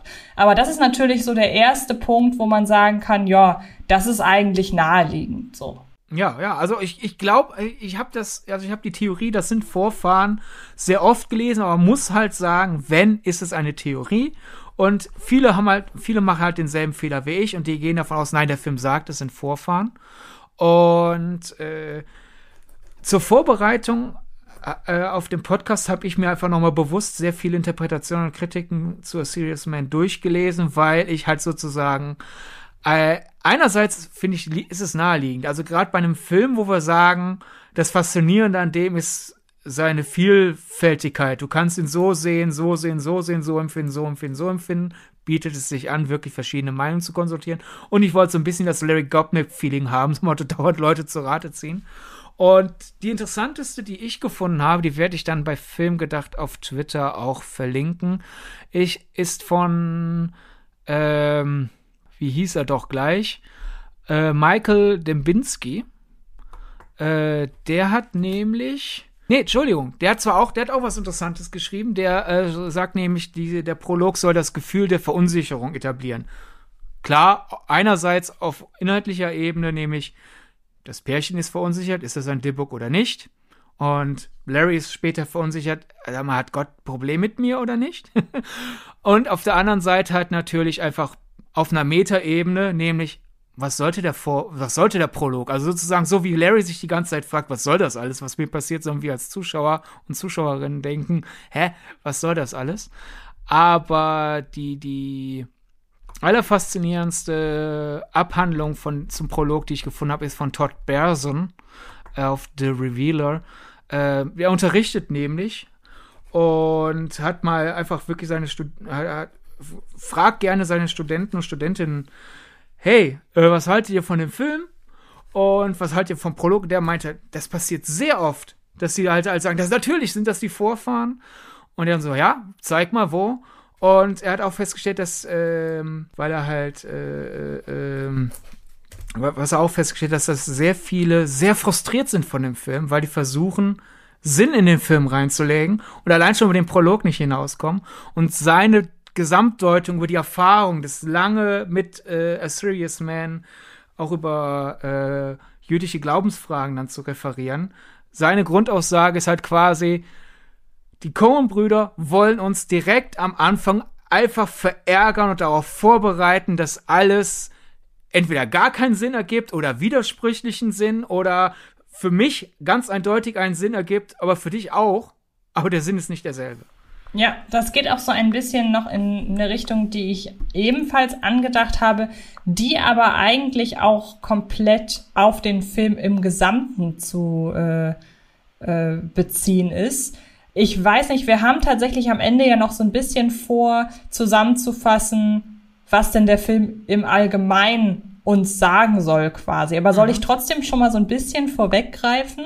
Ich glaube, ich habe auch eben aus Versehen ein bisschen vorweggegriffen, daher. Weil ich nämlich in dem Film ganz klar eine Abhandlung, beziehungsweise sagen wir eine Veranschaulichung von Karma sehe. Und das ist so eine oh, meiner Lesarten. Karma auf der einen Seite, wir kommen auch gleich noch zu einer zweiten Lesart von mir, die auf eine, wo mich eine Community-Folge tatsächlich drauf gebracht hat. Aber die Sache mit dem Karma, ich meine, das lässt sich ja auch in A Serious Man immer mal wiederfinden, dass Dinge, die äh, Larry tut, dass die eine direkte, dass, dass da das, was als nächstes kommt, immer eine direkte Folge auf das und das ist. Und zwar jetzt gar nicht in einem kausalen Zusammenhang, sondern einfach, wenn er, wenn er eine Entscheidung trifft, die falsch war, passiert das nächste. Und da äh, das nächste Schlimme. Und dazu würde auch dann eben passen, äh, dass ja am Ende, wenn er vermeintlich alles irgendwie, wenn sich vermeintlich alles in Wohlgefallen aufgelöst hat, dass da eigentlich alles zu seiner Zufriedenheit äh, ja sich äh, im Grunde alle seine Probleme in Wohlgefallen auflösen äh, müssten. Aber da ist ja zum Beispiel noch die Sache mit dem Geld, die am Ende in der Schwebe bleibt. Er nimmt dieses Geld von dem Asiat von dem Vater des asiatischen Schülers an. Er nimmt es an, um die, um, um seinen Bruder, um, um die, ich glaube, es ist die Kaution, ne, von seinem Bruder zu mhm. bezahlen. Und das ist am Ende das, was in der Schwebe bleibt. Und was folgt darauf? Der Anruf durch den Arzt, der ja, und das finde ich ist auch so eine witzige Sache, wo du gerade das mit dem, wo du vorhin das gesagt hast, mit dem man meint, etwas gesehen zu haben. Ich war felsenfest davon überzeugt, dass man noch das Gespräch sieht zwischen Larry und dem Arzt, dass er todkrank ist. Ich weiß gar nicht, wie ich darauf kam, aber. Ja, ich meine, es wird sehr stark angedeutet, weil Larry halt fragt so, hey, was, ich soll kommen? Ja, okay, dann komme ich demnächst, quasi sinngemäß. Und er hat gesagt, na, es wäre besser, äh, wenn wir es möglichst bald machen und dann so, ja, okay, dann machen wir es am Telefon, es sollte privat sein, also in, in, äh, in persönlich. Und der Arzt oder eine Ärztin bittet einen ja selten zu einem persönlichen Gespräch möglichst schnell, wenn es gute Nachrichten ja, sind. Ja, ja, eben, genau. Aber dennoch, es wird auch hier wieder nicht explizit gesagt. Genau. Und wenn man das mal so ein bisschen auf den Prolog überträgt, es ist da jetzt nicht zwingend so, dass man sieht, so die Figur macht das und das falsch, äh, also passiert das und das. Aber ich habe das Gefühl, wenn man sich auf das Thema Karma einlässt, dass sich die Szene, dass sich da vereinzelte Elemente so gegenseitig hochschaukeln, sodass das dann eben die Konsequenz aus allem ist. Und ähm, das ist so ein bisschen mein Ansatz auch für den gesamten Film. Stichwort Karma. Dann kommt als Stichwort noch, das mache ich jetzt ganz kurz, weil ich möchte wirklich da gleich ausführlich drüber reden. Stichwort Gott im Sinne von die Regisseure sind die Götter und ich habe mir da so ein bisschen als Bild äh, SimCity vorgestellt, wie die Cohen-Brüder quasi vor SimCity sitzen, dieses äh, doch relativ bekannte, mittlerweile glaube ich veraltete Strategiespiel, wo man selber Gott spielen und eine äh, Stadt bauen kann. Und dann kann man aber auch eben wie Gott Katastrophen auf die Menschen niederprasseln lassen. Und das hatte für mich so ein bisschen mit dieser Attitüde sind meiner Ansicht nach die Cohen-Brüder so ein bisschen an A Serious Man rangegangen. Und diese, da, da steckt ja auch viel Willkür drin und viel Anarchie ja fast schon. Und das ist ja etwas auch die Situation, da, äh, die Situation im Prolog, da passt halt dieses GIF super dazu aus, ich glaube, es ist Anchorman, dieses Well, that escalated quickly. So.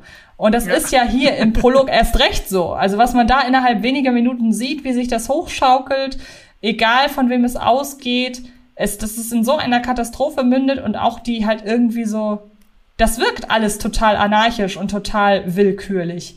Und ähm, das finde ich schon sehr spannend. Und als dritter Punkt, und da kommt eben die Community-Folge ins Spiel, ich könnte mir auch vorstellen, das trifft aber dann eher noch auf die Zahnarzt-Anekdote zu und das geht auch so ein bisschen einher mit der ähm, mit der Aussage dessen äh, oder des Mannes, den du eben äh, zitiert oder, oder, oder aufgegriffen hast, dass es einfach unbefriedigend sein soll.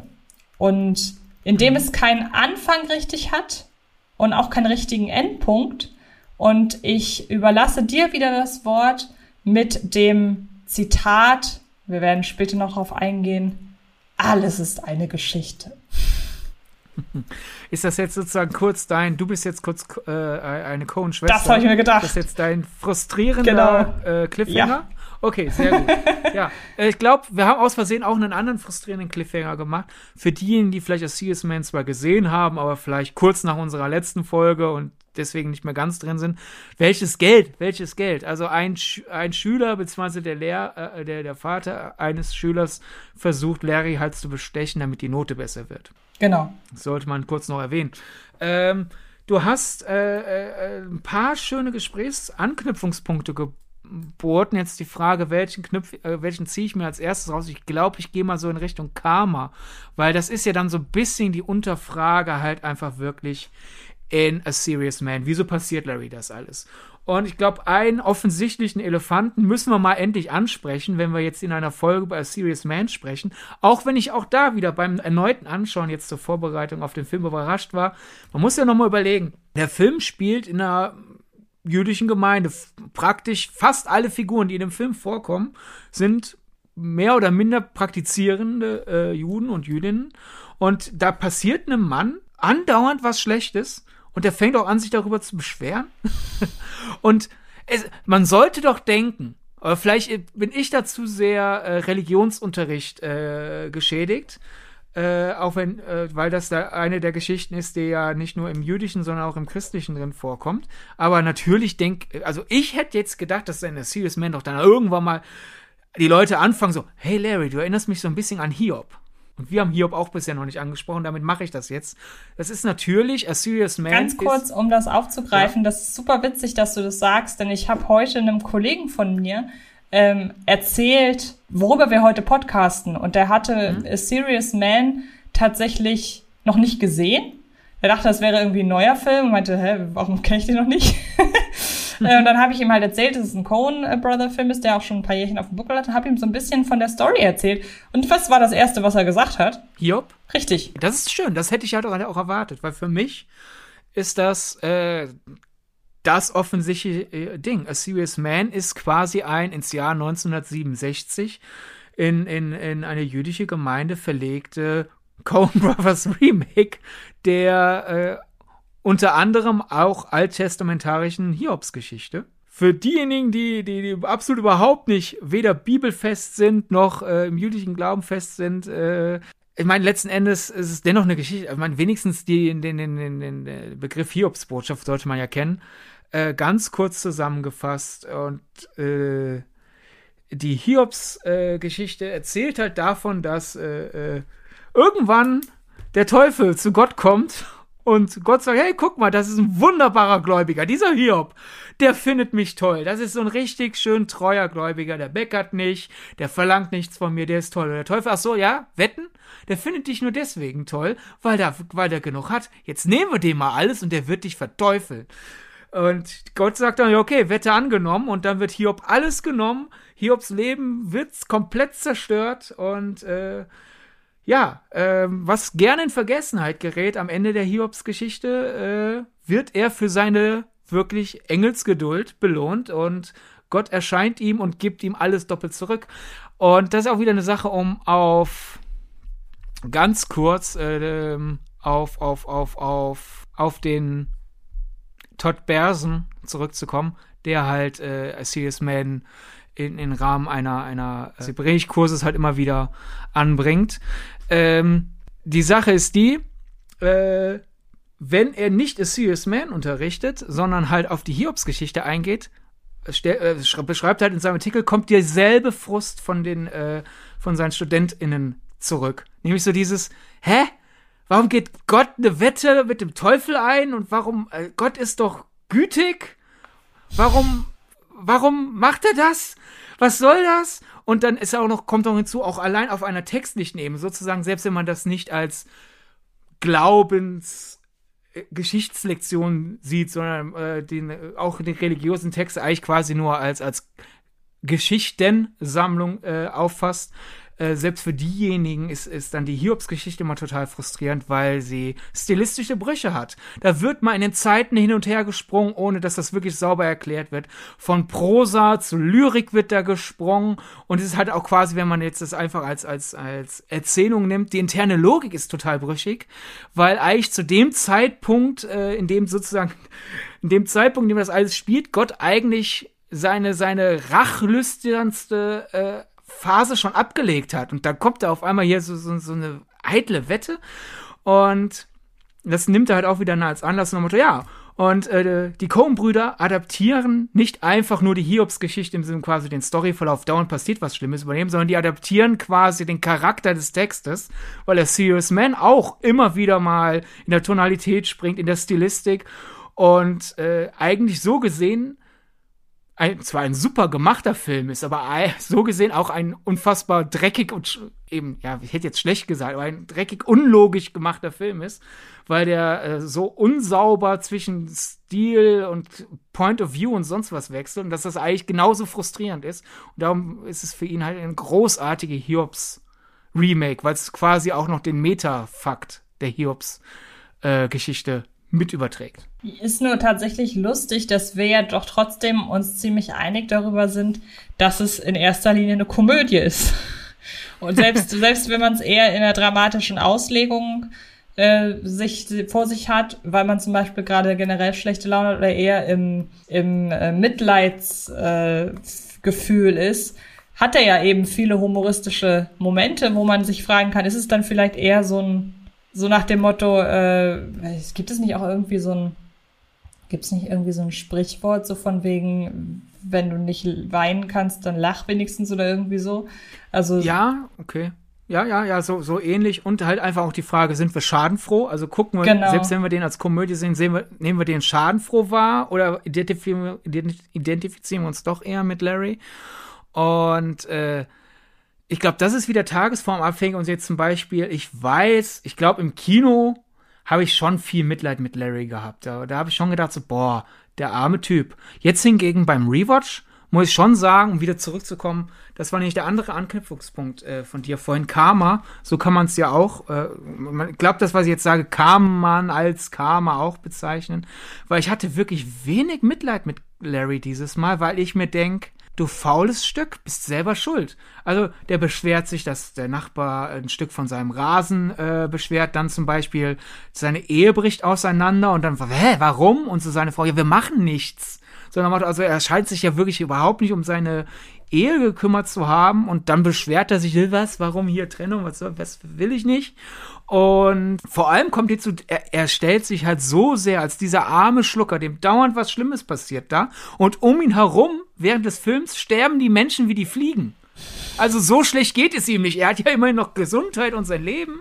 Und auch zum Beispiel sein Bruder Arthur, ne? Äh, als der dann halt mal dann weint, sich ihm öffnet, so Motto, oh, du hast so viel mehr als ich und ich habe wirklich gar nichts erreicht in meinem Leben. Ich habe noch nicht mal eine gesunde, glückliche Familie in die Welt gesetzt. Larry heult schon wieder rum, meint hier was, ich habe doch dennoch nichts und hat nicht wirklich Mitleid mit seinem Bruder, sondern macht ihm auch noch Vorwürfe. Und damit denke ich schon so, also Larry hat sich sehr viel, was in diesem Film passiert, doch selber zuzuschreiben. Also der hätte einfach auch mal ein bisschen mehr anpacken können. Ja, und da könnte man dann ja fast wieder auf den Prolog eingehen, wenn man nämlich sagt, ich erinnere mich, dass der Satz oder dass das Wort Fluch ja an zwei Stellen im Prolog fällt. Einmal ganz zum Schluss, wenn der Mann zu ihr sagt, dadurch, dass du ihn jetzt erstochen hast äh, oder er wahrscheinlich sterben wird, sind wir jetzt verflucht. Aber das sagt sie ja am Anfang zu ihm weil sie davon ausgeht, dass diese Familie schon verflucht ist und deshalb jetzt von diesem Dibbuck heimgesucht wird. Und dann macht sie etwas, weshalb sie überhaupt erst verflucht sind. Also es ist quasi, sie hat rumgeheult und hat quasi irgendwie ähm, das Unheil gesehen. Sie ist schon am Rumheulen gewesen, sie haben, bringen, haben Unglück und so weiter. Und dann ist das Ganze, was passiert, ja eigentlich nur die selbsterfüllende Prophezeiung. Also vielleicht waren die ja tatsächlich schon vorher verflucht und aus diesem Fluch ist resultiert, dass sie jetzt auch noch von einem Dibbuck verflucht sind. Verstehst du, was ich meine? Also das, wie gesagt, Stichwort selbst. Ich verstehe tatsächlich nicht, was du meinst, weil ich jetzt den Faden verloren habe. Ist jetzt deine Deutung des Prologs, die waren verflucht? Oder ist deine Deutung des Prologs, sie hat sich als verflucht empfunden und dann hat sie den Fluch auf sich eingebracht? Also. Genau, ja, ja, genau. Also Stichwort, äh, wenn ich denke, dass es mir schlecht geht, ist es im Grunde eine selbsterfüllende Prophezeiung, dass es mir dann auch bald schlecht geht oder dass es mir in dem Moment schlecht geht. Okay, gut. Also ist deine Deutung des Prologs, das war ein normales Paar und sie bringen den Unschuldigen um und dadurch werden sie verflucht. So würde ich sagen. Also ich sag mal so, okay. wenn wir hier von einer Deutung sprechen, mhm. ist es ja letzten Endes sowieso nur eine von vielen. Ja, klar, natürlich. Ähm, aber dann kurz zurück zu Larry.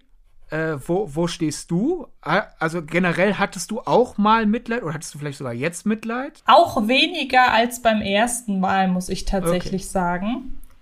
Ähm, aber es Dann gibt, geht's ja wie mir. Ja, aber es gibt tatsächlich, finde ich, genug Grauzonen noch, in denen man sich überlegen kann, hat er das jetzt selbst veran zu verantworten? Geschieht ihm das irgendwie recht oder nicht? Also ich finde zum Beispiel, dass die ganze Attitüde von Michael Stuhlbarg, dass die oder dass, dass die natürlich sehr duckmäuserisch ist und sehr zurückhaltend und auch sehr verklemmt und alles und dass er dadurch halt generell wenig Zugang findet ähm, zu Personen, dass er da sehr unbeholfen ist. Also finde ich nach wie vor eine der, der lustigsten beiläufigen Szenen ist, wie sein Nachbar und dessen Sohn halt mit einem frisch geschossenen Hirsch auf dem Auto die Einfahrt rausfahren, äh, reinfahren.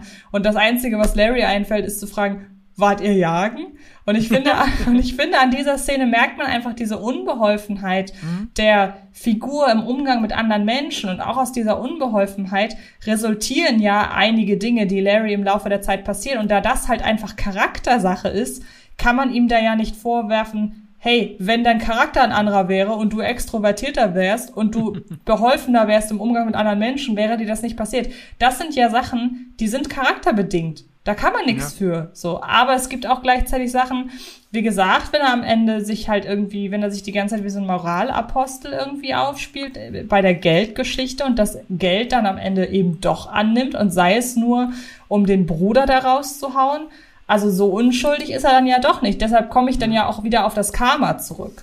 Weil mhm. gerade dieser Geldpunkt ja das ist, so, eigentlich wäre alles gut. Hättest du mal nicht das Geld angenommen. Ja.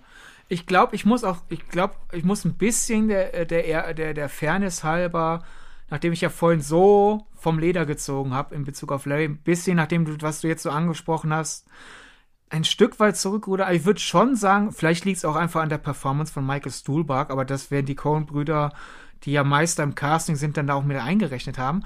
Ich würde sagen, Larry ist, glaube ich, schon eigentlich ein sympathischer Mensch. Äh, äh, diese, diese, er, ist, er, ist eine, er hat eine freundliche Unbeholfenheit, aber gleichzeitig, man kann ja manchmal auch sympathischen Menschen sagen, das hast du dir selber zuzuschreiben.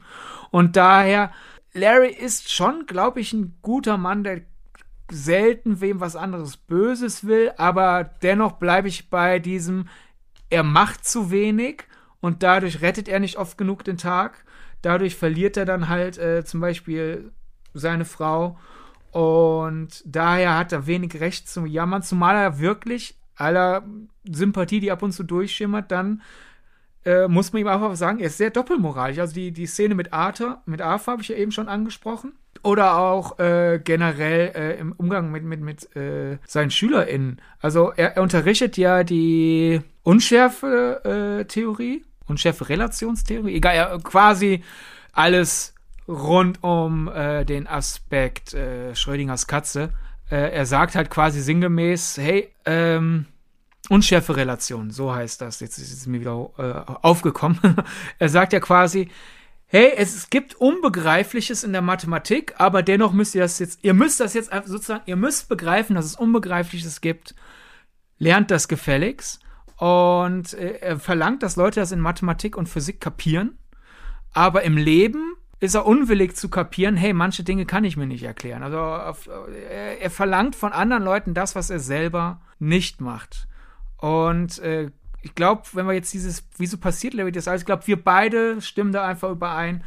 Er hätte, manche schlechte Dinge hat er sich eingebrockt durch schlechtes Handeln und andere schlechte Dinge hat er sich eingebrockt durch ständige, äh, ja, durch ständige Unfähigkeit und Handlungslo Handlungslosigkeit. Was ich aber interessant fand beim Recherchieren, äh, ich würde mal das, unsere ist sozusagen die sehr, sehr, sehr, sehr alltägliche, sehr ja, rational klingt halt wieder zu, zu also, sagen wir mal sozusagen eine sehr heidnische. So, der soll halt einfach für sein Glück was tun.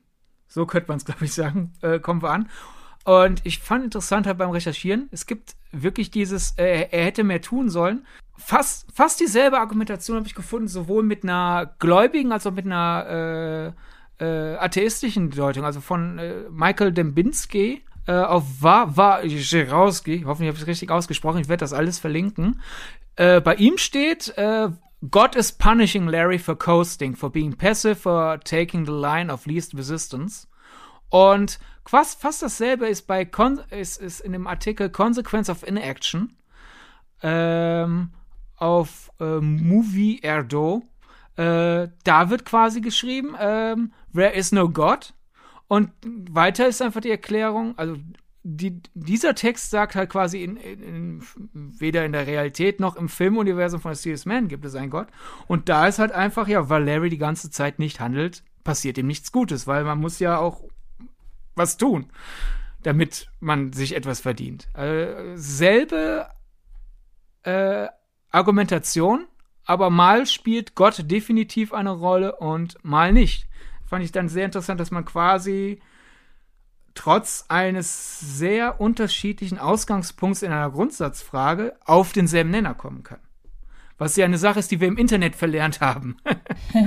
ja, vor allen Dingen würde ich an dieser Stelle noch ergänzen, äh, Stichwort Gott, wenn wir Gott jetzt halt wirklich reinnehmen und ähm, da ja auch, äh, um nochmal darauf zu verweisen, da kann man ja auch gerne dann drüber streiten, ob dieser Gott wirklich nur auf inhaltlicher oder auch auf Metaebene existiert. Stichwort sind die Cohen-Brüder hier der Gott quasi oder die Götter, weil sie entscheiden können, äh, also ja klar, letztendlich sind es die Götter, weil sie können entscheiden, welche Figuren was machen müssen, aber dass sie quasi hier einen Film gemacht haben, bei dem die Regisseure zeigen, dass sie ihre Gottposition halt ausspielen. So.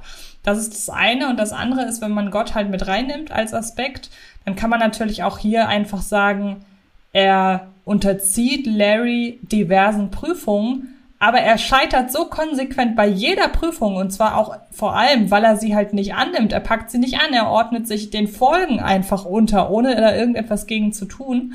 Zumindest zunächst, dann versucht er ja nach und nach Probleme zu lösen, aber er ist ja immer in so einer passiven Position. Und ähm, da könnte man dann ja auch am Ende sagen, da hat Gott dann halt irgendwann gesagt, ja komm, also du willst es auch nicht anders, hier, dein Ende. ja, mein, wir springen dann jetzt äh, äh zum Ende nicht unbedingt das, der Podcast-Folge, aber eigentlich bietet es sich jetzt an, nach, nach, dem Stichwort kurz aufs Ende einzugehen. Mhm. Selbst das ist ja mehr, ist, wenn man genug Vorwissen mitbringt, auf einmal mehrdeutiger als es scheint, weil klar, die Achtung, Spoiler für A Serious Man, wobei ich glaube, man kann den Film sehr gut genießen, selbst wenn wir das Ende jetzt verraten. Äh, Larry nimmt halt das Bestechungsgeld an und quasi in der Sekunde, wo er die Note um, umändert in seinem Notenbuch, kriegt er halt den Anruf, hey, äh, ihre Röntgenergebnisse sind sehr besorgniserregend. Und kurz danach ist auch noch ein Tornado vor der Tür. Und man könnte dann jetzt denken, vollkommen egal, ob man selber gläubig ist oder nicht gläubig ist, in der Welt von A Serious Man ist das gibt es, kann man sehr, sehr leicht deuten, es gibt einen Gott in der Welt von A Serious Man. Und ich sehe jetzt gerade eine schwarze Komödie, wie jemand die ganze Zeit von Gott verlangt hat, hey, sei nett zu mir. Und jetzt benimmt er sich scheiße und direkt kommt die Rache. Aber äh, das Ende der Hiobs-Geschichte, habe ich ja eben schon erwähnt, ist ja, dass Hiob für, für, für seine Geduld belohnt wird. Und wie erscheint Gott? In Form eines Wirbelsturms. Also könnte man, wenn man will, äh, sagen, die, äh, die Coen-Brüder äh, beenden den Film mit einem Happy End. Larry hat genug erduldet, selbst wenn er das Geld angenommen hat, komm, die eine kleine Sünde. Gott hat ja dazugelernt gegenüber den ganz frühen Kapiteln. komm, Gott kommt vorbei, halt als Wirbelsturm, denn wir, wir Coen-Brüder denken ja, all unsere äh, Leute im Publikum sind Genies, also kennen sie die Hiobs-Geschichte in- und auswendig. Er kommt, wie er auch in der Hiobs-Geschichte vorbeigekommen ist, aber weil wir kleine Trolle sind, zeigen wir euch das Happy End nicht, ja? Also die Belohnung von Gott kommt halt äh, im Abspann. Außerdem ersparen wir uns dann äh, äh die äh, Präsenz Gottes zu zeigen, obwohl wir ja kein Bild von Gott zeigen sollen. Äh, man könnte eigentlich, wenn man unbedingt will, das eigentlich als Happy End sehen. Ich tue es nicht, aber ich verstehe, wie man das argumentieren kann. Ja, ich glaube, da ist dann halt wieder die Ausgangsfrage oder was ich zur Ausgangsfrage gesagt habe, dieses. Ob es eine tragische Komödie ist oder nicht? Ja, einmal das, aber auch, dass so ein Film, wie du ihn nennst, halt Tintenklecksfilm in diesem Fall, dass der sehr stark darauf angewiesen ist, wie wir zur Figur stehen. Und wenn wir halt mit ihr mitgegangen sind und sie bemitleidet haben, ähm, ja, dann kann man vielleicht das Ganze als Erlösung sehen. Und wenn wir halt sagen, das ist so ein ätzender Zeitgenosse, wir gönnen dem jetzt einfach, was da passiert, dann denken wir am ha, jetzt hast du es erst recht verdient. Also es ja, ist halt. Oder man kann auch mitfiebern und denken, oh, jetzt kriegt er das auch noch reingedrückt. Ja, genau. Also da gibt's Wobei, halt. Wobei, eh, wenn wir eh beim Ende sind, ich finde selbst das Ende mein, so wie es inszeniert ist, er macht was Schlimmes und er kriegt den An Anruf und dann kommt der Wirbelsturm. Es ist, wenn man vom Moment mitgerissen wird, hat es schon so diesen Charakter, okay, in der Welt von Serious Man gibt es Gott und es kommt eine Reaktion.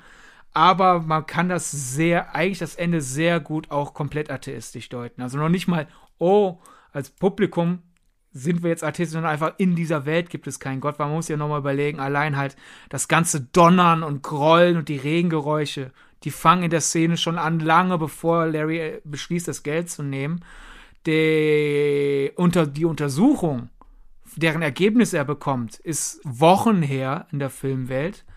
Und daher ist das keine Reaktion. Da wären wir dann wieder bei der Unschärfe-Relation. Also einfach ganz einfach, wenn ich jetzt ich glaube, das ist, so kann man auch wieder erklären, warum manche Leute ja Angst haben, zum, äh, zu einer Praxis zu gehen, weil sie ja denken, das Ergebnis entscheidet erst, was Sache ist. Und dann, wenn ich da jetzt hingehe und ich kriege das, krieg das Ergebnis, ich habe, bin positiv auf diese Krankheit, dann bin ich positiv. Aber nee, du bist bereits positiv, du wirst es dann nur erfahren. Oder du bist nicht positiv und wirst es dann endlich zum Glück erfahren. Das passt ja zu der Schrödingers Katze-Sache.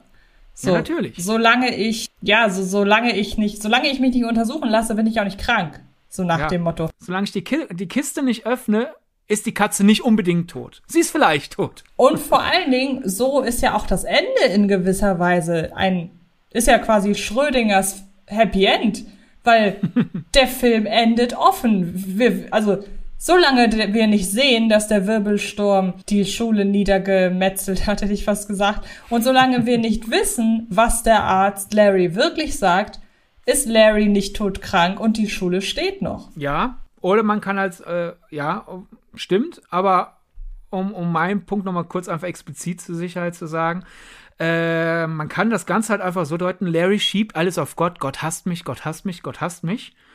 Und in Wahrheit, ja, bist halt krank. Äh, das, das, das, ist jetzt keine, keine Strafe Gottes, weil du das Geld angenommen hast. Du warst schon vor Wochen krank, du kriegst jetzt nur das Ergebnis. Ja, also man kann sich halt ja auch mit seiner Faulheit sehr viel dann, das wäre dann wieder eine Lesart von A Serious Man. Ich glaube, wir hatten ja eben schon mal angeschnitten, dass man den auch sehr positivgläubig sehen kann. Äh, da gibt es zum Beispiel, wenn ich das eher erwähne, hier von Matt Goldberg auf Collider, der, der, äh, als, äh, der wirklich den Artikel aufzieht aus seiner Erfahrung als äh, praktizierend jüdisch-amerikanischer Mensch und der sagt halt einfach quasi in seiner Auffassung seines Glaubens, Gott ist uns keine Geschenke schuldig, aber Gott wird uns bestrafen, wenn wir schlecht handeln. Also er sieht das Ende, Larry tut was Böses und Gott bestraft mich und ich sehe das für mich positiv, hey, wenn ich ein guter Mensch bin, dann werde ich wenigstens nicht noch, noch stärker bestraft. Aber ey, man kann das absolut straight, ich sage jetzt mal einfach realistisch deuten, einfach so, hey, er hat manchmal kriegt man Krankheiten aus Pech, manchmal äh, äh, aus, aus, aus mangelnder Gesundheitsvorsorge. Das wäre jetzt interessant. Wann kriegt man denn Krankheiten aus Glück? Nein, nicht aus Glück. Manchmal vermeidet man krank, also manchmal hat man eine Krankheit, weil man Pech hat, manchmal kann man's, konnte man es nicht vermeiden, manchmal war es die mangelnde Gesundheitsvorsorge. Aber sonst alles, die Beziehung, die Larry in seinem Leben hat, hätte er besser pflegen können. Und er redet sich halt raus mit, oh, Gott hasst mich und Gott bestraft mich, obwohl er einfach sein Glück selber in der Hand hatte. Ja. Wollen wir dann mal direkt dazu übergehen, äh, zu der Zahnarzt-Anekdote? Oh ja, sehr gerne. Wollen wir ganz kurz die Leute, den Leuten in Erinnerung rufen, was diese Zahnarzt-Anekdote mitten im Film ist. Weil im Film passiert so viel, das kann man vergessen. Das darfst diesmal du machen, weil ich habe ja vorhin schon den Prolog zusammengefasst. Okay, gut. Ich hatte ver äh, äh versucht zu vermeiden, nachdem ich ja gerade einen Monolog hatte, jetzt ja auch noch die Zahnarzt-Anekdote zu erzählen. äh, Larry im Laufe des Films versuchte halt Rat äh, von Rabbis Sicht zu holen. Und der zweite Rabbi äh, erzählt ihm halt dann einfach so, nachdem Larry beispielsweise alles Schlimmes passiert, der zweite Rabbi erzählt mir die Geschichte von einem jüdischen Zahnarzt, der im Mund eines Goys, also eines Nichtgläubigen, äh, in Hebräisch äh, einen Hilferuf findet. Und in der Anekdote, innerhalb der Anekdote, der Zahnarzt recherchiert und recherchiert und recherchiert und geht dann irgendwann zum Rabbi, fragt den Rabbi um Rat. Der Rabbi sagt, oh, Gott gibt uns Rätsel auf und in der Anekdote ist der Zahnarzt total glücklich und der Rabbi, der die Anekdote erzählt, denkt, Larry ist jetzt glücklich und Larry, was? Nein, ich wollte antworten. Was wollen wir diese Anekdote sagen? Hat der Zahnarzt Antworten gefunden? Wo kommt der Hilferuf raus? Das ist quasi die Zahnarztanekdote. Genau. Und da kommt dann eben mein Community-Verweis ins Spiel. Denn ähm, wer mich kennt, weiß, ich bin der größte Community-Fan auf diesem Planeten. Ich kann so gut wie jede Folge mitsprechen. Bla, blub. Ähm. Es gibt eine Folge und ähm, soweit ich mich erinnere, ist es die vorletzte Folge der fünften Staffel. In der geht es nämlich darum, dass Abed durchs Community College läuft und nach Geschichten sucht. Und ähm, er kommt am Ende zu dem Schluss, beziehungsweise nein, er kommt am Anfang zu dem Schluss oder irgendwann mittendrin, ist ja jetzt völlig egal.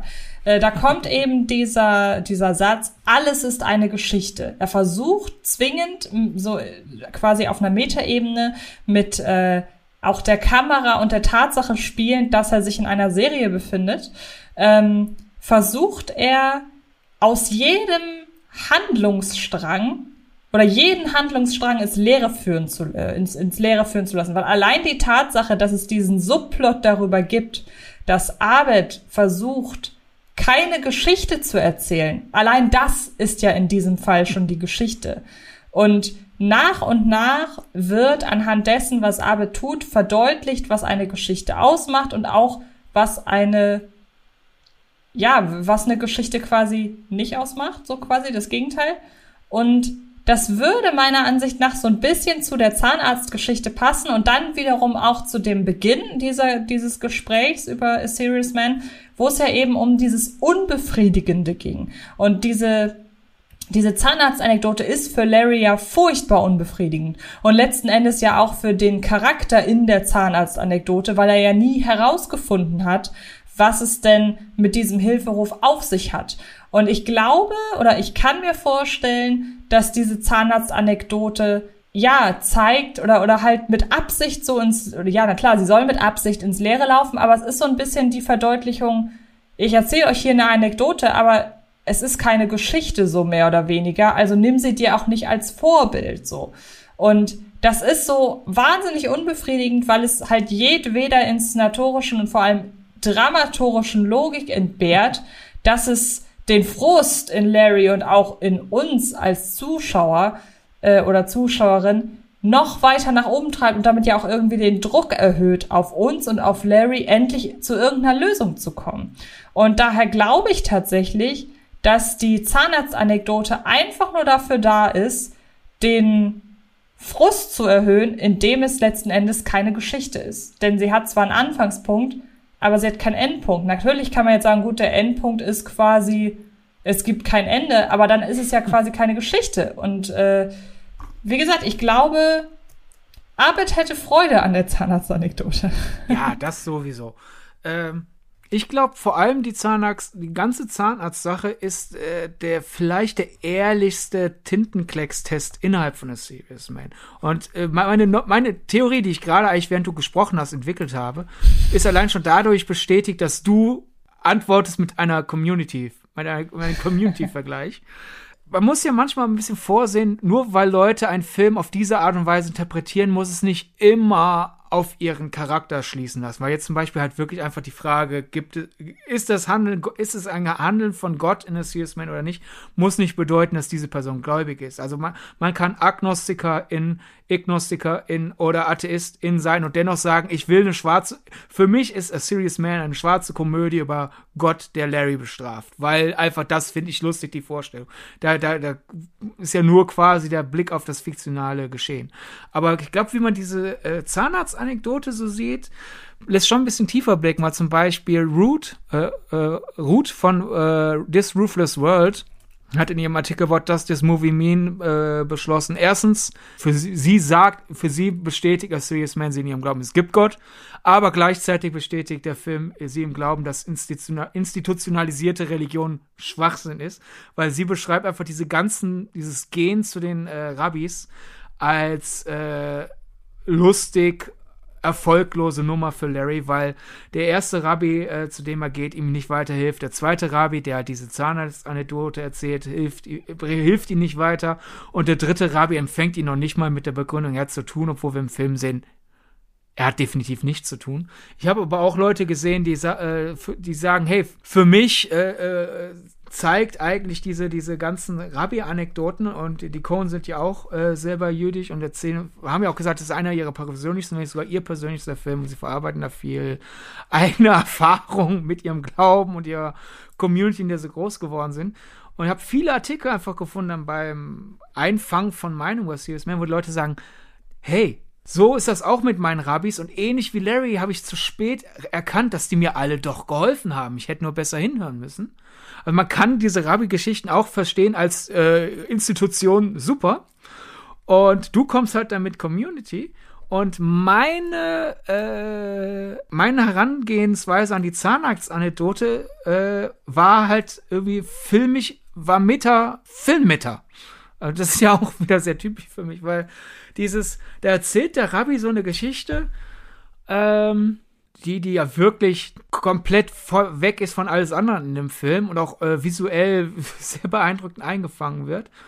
Und Larry kommt auf einmal quasi mit Logikfehlern. So, der Rabbi fällt die Geschichte für sich sehr schön. Er erzählt die ja doch durchaus passioniert. Und dann schnürt er die zu Ende und für, für ihn ist diese Geschichte auserzählt. Und Larry kommt sozusagen als dreistes Publikumsmitglied. Aber was ist mit dem passiert? Hat er das noch gemacht? Und das ist doch kein Ende. Also, der, der Rabbi schenkt ihm ein fertiges Werk und der kommt an mit Rumgenöle und Continuity-Fehlern und Plotholes. Und statt, statt dass Larry einfach nur denkt, so, hm, was wollte der Rabbi mit mir sagen? Und war das eine schöne Geschichte oder nicht? Äh, und aber auch wieder dann typisch für mich und passt dann ja auch wieder zu diesem Tintenklecks, je nach Blickwinkel oder so. Und ein paar Tage später, nachdem ich das mir gedacht habe, ähm, und ich dann angefangen habe zu recherchieren. Erstens war ich überrascht, ich habe noch eine andere Person gefunden, die diese Szene so gedeutet hat. Äh, Werde ich dann auch verlinken. Einfach wieder bei Twitter. Ich glaube, das wird die Folge mit dem meisten Bonusmaterial. Aber äh, eine andere Sichtweise, die ich zu der gefunden habe, das ist dann auch, nämlich einfach wirklich die, man muss ja noch mal kurz überlegen, diese, das Handeln innerhalb der Anekdote, weil da ist ein Zahnarzt und er findet auf der Rückseite der Zähne von einer Person etwas eingraviert. Und was macht er? Er guckt in die Zähne anderer Leute. Er, er steckt Bücher auf. er fängt an mit Verschwörungstheorien und versucht die Zeichen, in, äh, die, die Schriftzeichen in Zahlen zu übersetzen, rauszufinden, ob das eine Telefonnummer ist oder sonst was.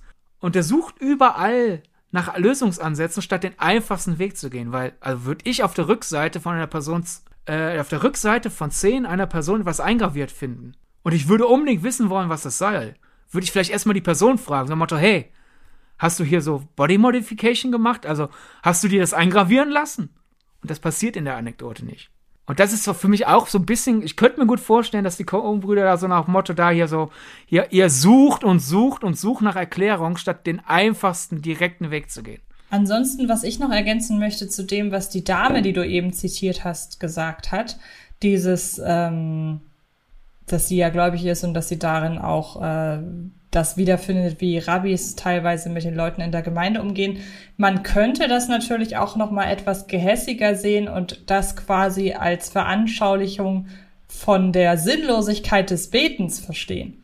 Also, dass Larry, wenn Larry zu einem Rabbi geht und ihm sein Leid klagt, dann ist es quasi Glückssache, ob Gott ihm zuhört und etwas daran ändert oder hm. ob er quasi Gott hilft, ihm irgendwie ein Zeichen gibt oder ob das mit den Zeichen geben und so weiter hat natürlich nichts mit der Realität in dem Sinne zu tun. Aber für viele ist ja eben der Glaube an Gott etwas, was einem hilft. Und für viele Leute, die halt eben ein Gebet sprechen oder dann die Bibel lesen, die finden da für sich in dem Moment Hilfe drin. Also quasi im Grunde, wie soll man sagen, der Gang zum Rabbi als Gebet und dann ist es Glückssache oder nehmen wir nicht als Gebet, sondern meinetwegen auch als, äh, als eben in der Bibel, beziehungsweise in diesem Fall ja in der Tora lesen und dann eben Glück haben und man kriegt etwas, womit man was anfangen kann oder halt eben Pech haben und das könnte man dann, wenn man wollte, da noch reinlesen, finde ich. Mhm bevor, bevor, bevor da dann vielleicht das Missverständnis, also du sagst sozusagen, der Gang zum Rabbi innerhalb des Serious Man ist Metapher generell für Rat suchen bei ja, genau. etwas Gläubigen.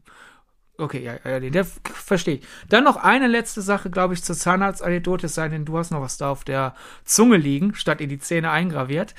Ich habe mich auch ertappt gefühlt, äh, dann beim Recherchieren, weil ich da echt gedacht habe, so, oh, ich Idiot, das hätte ich selber finden müssen, so mit meinem Germanistikstudium, denn der Goy, in dessen Szene das eingraviert ist, heißt Russell Krauss. Und das könnte, äh, schreibt zum Beispiel auch Michael Dembinski, der hat mich halt in diese Schamsituation gebracht. In seinem Artikel habe ich ja vorhin schon mal kurz äh, erwähnt.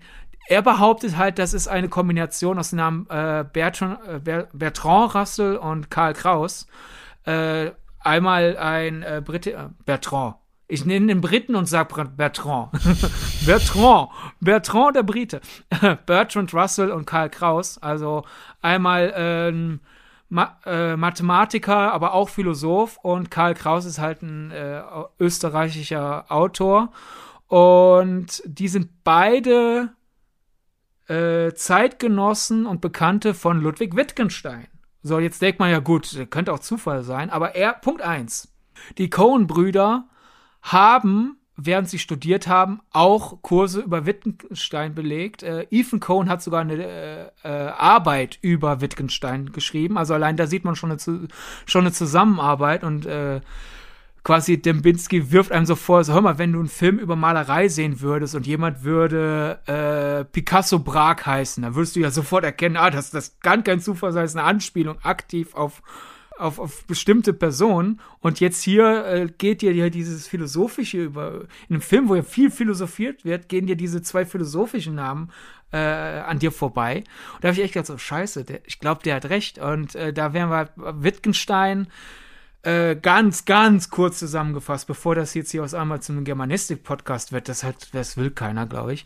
Äh, wenn man Wittgenstein ganz stark runterbrecht, ist quasi seine Kernaussage Sprache, Denken, Wirklichkeit. Also unsere Sprache formt unser Denken und wie unser wir und unser Denken formt automatisch unsere Wirklichkeit. Ist ja aktuell in aller Munde mit einer gewissen Debatte, nämlich äh, benutze ich äh, gender-inklusive Sprache, denn es gibt mittlerweile genug Studien, die halt sagen, wenn ich immer Chirurg, Chirurg, Chirurg sage, dann denken die Leute irgendwann auch wirklich, ich muss definitiv Männer meinen und damit ist es definitiv ein Männerberuf und dadurch fühlen sich Frauen äh, etwas, sind Frauen etwas, etwas verschreckt, das wirklich als äh, Berufswunsch zum Beispiel zu sehen. Deswegen sollte man doch dann lieber Chirurg und äh, Chirurgin sagen oder Chirurgin. Ne? Wie man es dann umsetzt, wird ja äh, derzeit viel diskutiert, aber man, es ist eigentlich wissenschaftlich Fakt, dass halt einfach das äh, generische Maskulin und dafür sorgt, dass wir die Frauen aus unserem Denken eben äh, rauslassen. Und das ist im Grunde eine Wittgenstein-Sache.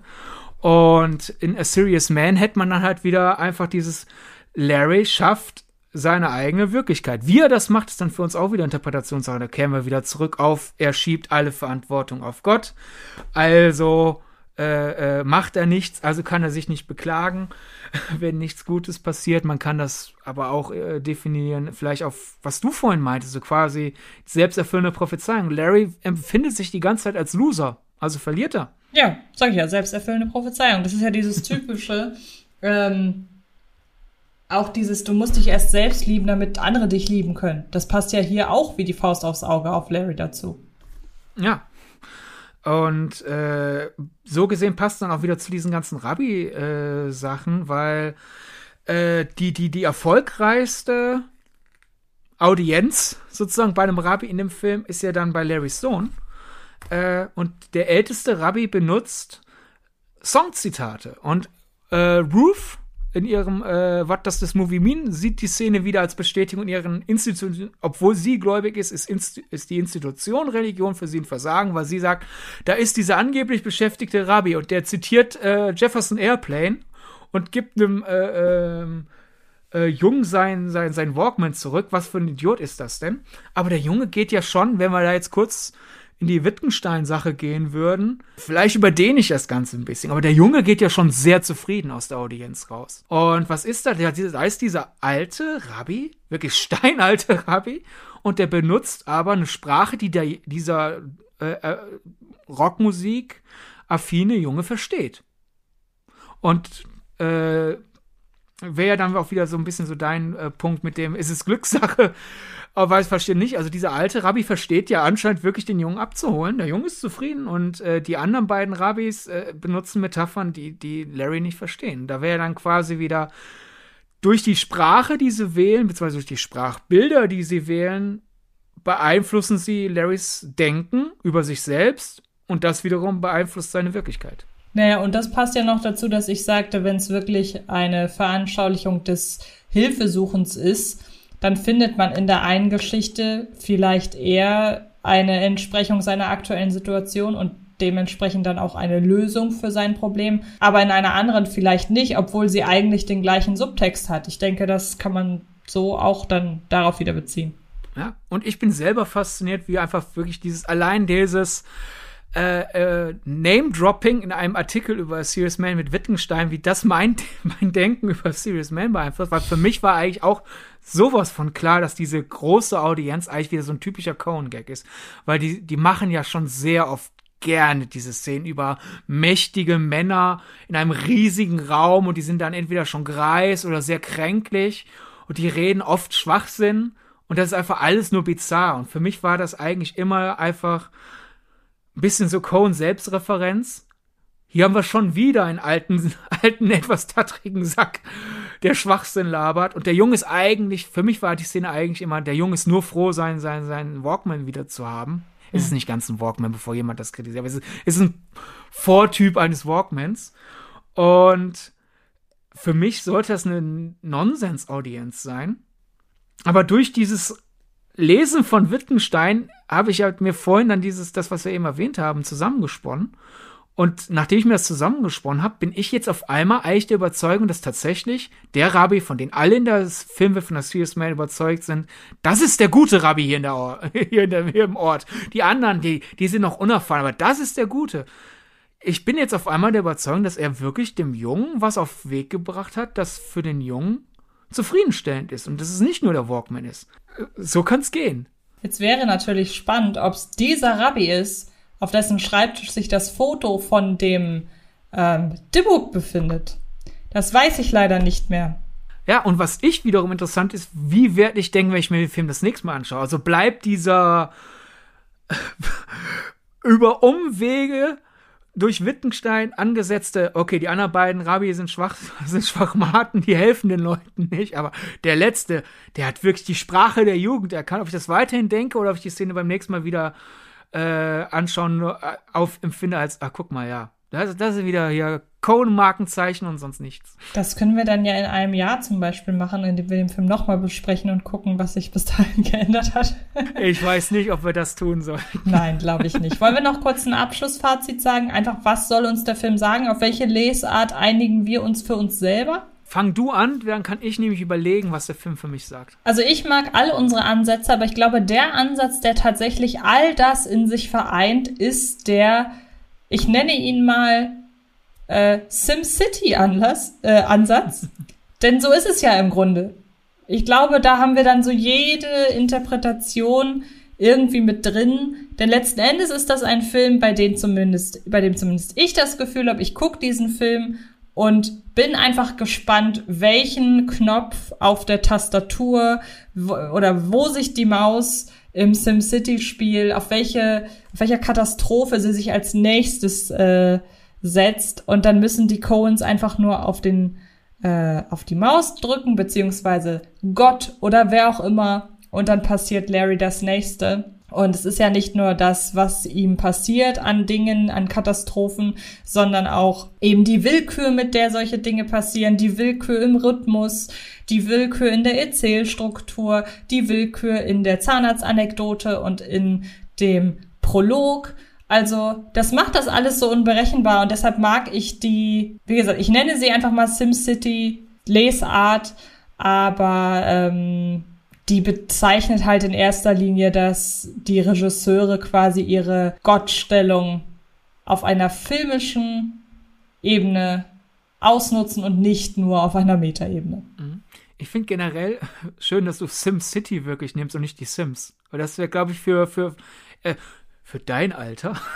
es sind ja wenige Jahre zwischen uns, aber dennoch, ich bin wirklich Generation SimCity, aber eigentlich hätte ich Leute, du und Jünger, als Sims-Beispielnehmer. Ja, ich finde warst. einfach, ich finde einfach, ja klar, bei, bei äh, die Sims kann ich auch äh, steuern, was ich will, aber ich hatte das Gefühl, SimCity hat man doch nur gespielt, um die Stadt irgendwann zu zerstören, oder? Ich glaube, es gibt genug Leute, die auch einfach nur Sims spielen, um das Leben ihres Sims Okay, nee, da gehört dich nie zu. Zu zerstören. Und dadurch wäre es ja noch näher an Serious Man. Aber ich meine, es ist keine Klage. Ich bin zufrieden mit SimCity, war ja klar. Eigentlich sollst du halt eine erfolgreiche, boomende äh, Stadt machen. Und stattdessen, obwohl das dein Ziel ist, hast du halt, ich kenne halt die Super Nintendo-Version, hast du die ganze Zeit die Option, so, Großbrand. Bowser rennt durch die Gegend. Tornado. Ach komm, das Atomwerk äh, explodiert. Daher vor allem sieht man das ja wirklich dann aus einer Gottperspektive von oben nach unten. Also da bin ich mhm. zufrieden mit dem Vergleich. Aber ich wollte einfach mal den Elefanten im Raum ansprechen, bevor Leute sagen, was meint Antje, was ist SimCity? Sie meint sie nicht Sims. nicht, dass wir so, solche Leute hätten, aber einfach so, mhm. so hypothetisch wollte ich das mal aus dem Raum, äh, aus dem Raum räumen ja, ich glaube, ich bleib einfach wieder wirklich so beim, beim Anfang. Es ist, es ist ein, es ist, die Cohen machen generell gerne Tintenklecks-Filme und ich glaube, das ist halt so ihr Tintenklecksception. Weil wirklich, welches Genre ist es? Wie viel Mitleid? Das ist alles tagesformabhängig. Die haben Spaß daran, wirklich Sachen da reinzuknallen, an denen man sich reiben kann oder die an einem vorbeigehen und dann aber beim nächsten Mal gucken an, äh, an ein Reiben. Und daher finde ich von den ganzen Artikeln, die ich verlinken werde und auch heute angerissen habe, tatsächlich den von Todd Bersen bei The Revealer am faszinierendsten, weil der ist es, der halt quasi gesagt hat, hey, ich habe bei my, meinem äh, Kurs Hebrew Bible in its World äh, festgestellt, wie sehr es die Hiobs-Geschichte meine, äh, meine Schützlinge äh, frustriert, wie sehr A Serious Man frustriert und dieses, ich glaube, die Coen-Brüder haben halt wirklich verstanden, also das ist eine Adaption, wo wir quasi nicht nur den Inhalt adaptieren, sondern auch, wie es sich anfühlt, den Text zu lesen. Und egal, ob die Coen-Brüder das absichtlich gemacht haben oder es einfach ein glücklicher Zufall ist, es, es ist für mich wirklich äh, dieses, diese Kombination aus ultimative Hiobs-Adaption, die dann zwangsweise ein Tintenklecks ist. Weil ich glaube, wir hätten auch genauso, wir halt einfach nur ein deutlich kleineres Publikum und ich glaube auch nur halb so spaßig. Wir hätten auch genauso halt über die Hiobs-Geschichte reden können. Da hätten wir ebenfalls dieses, ja, okay, das kann man so verstehen oder so verstehen. Selbst so, so, so kann man es nur gläubig sehen. So kann man es aber auch vollkommen ungläubig sehen, einfach nur als Moralgeschichte. Und äh, ja, daher passt es dann, dass, dass ein A Serious Man mit dieser Parallele zu Hiob auch darauf hinausläuft. Dieses, eigentlich ist man vorher noch verwirrter als äh, am Anfang. Äh, vorher noch verwirrter als am Anfang, auch ein schöner Versprecher. Man ist nachher noch verwirrter als vorher. Das ist auf jeden Fall so. ein sehr, sehr gutes Schlusswort, würde ich sagen, denn ich glaube, ihr da draußen entscheidet, seid ihr jetzt noch verwirrter als zuvor? Ich hoffe nicht. Ich hoffe, wir haben wirklich so halbwegs versucht, da wo es ging, Licht ins Dunkel zu bringen oder zumindest eine Taschenlampe dort reinzuhalten. Ja, wo ihr vielleicht sie noch nicht reingehalten habt an Interpretationsmöglichkeiten. ja, ist ja die Frage, ob. Ich, ich lach nicht dich aus. Ich, ich, ich, fand, ich fand das Bild gerade nur so, ja. ja wir, wir, leuchten die Taschenlampe jetzt nicht noch tiefer, noch, noch tiefer irgendwo rein, was das jetzt wieder bedeutet, dass ich so auf diese Metapher reagiere. Also ich, ich hatte, glaube ich, einfach dieses, es gibt auch in der Serious Man dieses Bild, so dieses, wo, wo man ranzoomt und wir sind im Kopf des Jungen ja. und wir sehen, da war die Taschenlampe auch da, wo sie nicht hingehört, weil ich glaube, das tut genau. weh. Taschenlampe dort so, dass sie den, den Kopfhörer von innen beleuchtet. Ja, ist, genau. Ja, so oder so. Ich wollte dein Schlusswort nicht unterbrechen. Problem. Mach weiter. Tu so, als hätte ich Kein Problem. Gesagt. Brüche in der Erzählstruktur hatten wir ja auch schon in diesem Podcast. ja. In diesem Sinne würde ich sagen, vielen Dank, dass du dich wieder einmal äh, mit mir zusammengefunden hast, um ein wenig Licht in das Dunkel eines Films zu bringen, wenn möglich. Ich äh, hoffe, du hattest mhm. Spaß. Ich hatte es auf jeden Fall. Ich hatte Spaß und ich habe riesen Spaß daran, dass du mir eine super Überleitung gegeben hast. Dafür müsstest du mich jetzt nur noch fragen, was die Hausaufgabe für nächste Woche ist. Ja, erzähl doch mal, was ist die Hausaufgabe für nächste Woche? Ja, ich möchte erstens Licht in das Dunkel äh, geben der äh, Frage, was denn die Hausaufgabe nächste Woche ist. Das ist nämlich Stories We Tell. Und das ist ein Film, um vielleicht ein paar Leuten den Film schmackhaft zu machen, damit sie ihn auch wirklich gucken. Äh, lest sonst bitte nichts über den Film, weil es wirklich faszinierend ist, welche Haken er schlägt. Aber angeteasert, äh, eine Regisseurin will Licht in das Dunkle ihrer Familiengeschichte bringen. Ja, du hast mir den Film vor zwei, drei Jahren zu irgendeinem Anlass geschenkt. Ich glaube sogar drei oder vier mittlerweile. ich habe ihn bislang noch nicht gesehen. Und das ist auch mehr oder weniger der Grund, weshalb wir diesen Podcast machen, damit ich endlich dazu komme, diesen Film zu gucken. Sei ruhig ehrlich. Ich weiß, dass es so ist. Ja. Aber ich freue mich sehr. Ja, aber man, man kann da wirklich rum. Du weißt doch, ich würde dir keine Filme schenken, wenn ich nicht davon ausgehen würde, dass sie dir irgendwas Ja, das geben. weiß ich doch. Ähm, ja, ich freue mich. Dann würde ich sagen, hören wir uns beim nächsten Mal und äh, viel Spaß beim weiteren Entwirren von A Serious Man. Erzählt uns gerne, was denn eure Interpretationsansätze sind. Wenn schön dabei sind, würde ich sagen, greifen wir die einfach in der nächsten oder übernächsten Folge mal wieder auf. Haben wir nämlich länger nicht gemacht. Und bei A Serious Man ist ja nun wirklich die Möglichkeit der Interpretation riesig. Und ansonsten hören wir uns nächste Woche bei den nächsten Stories we tell. Oh. Macht es gut. Tschüss. Ciao. Das war Filmgedacht. Ein Podcast von Fred Carpet. Mit freundlicher Unterstützung der völlig filmfanaten Köpfe von Anche Wessels und Sidney Schering. Filmgedacht kann Film gelauscht werden. Und zwar auf allen gängigen Podcast-Plattformen.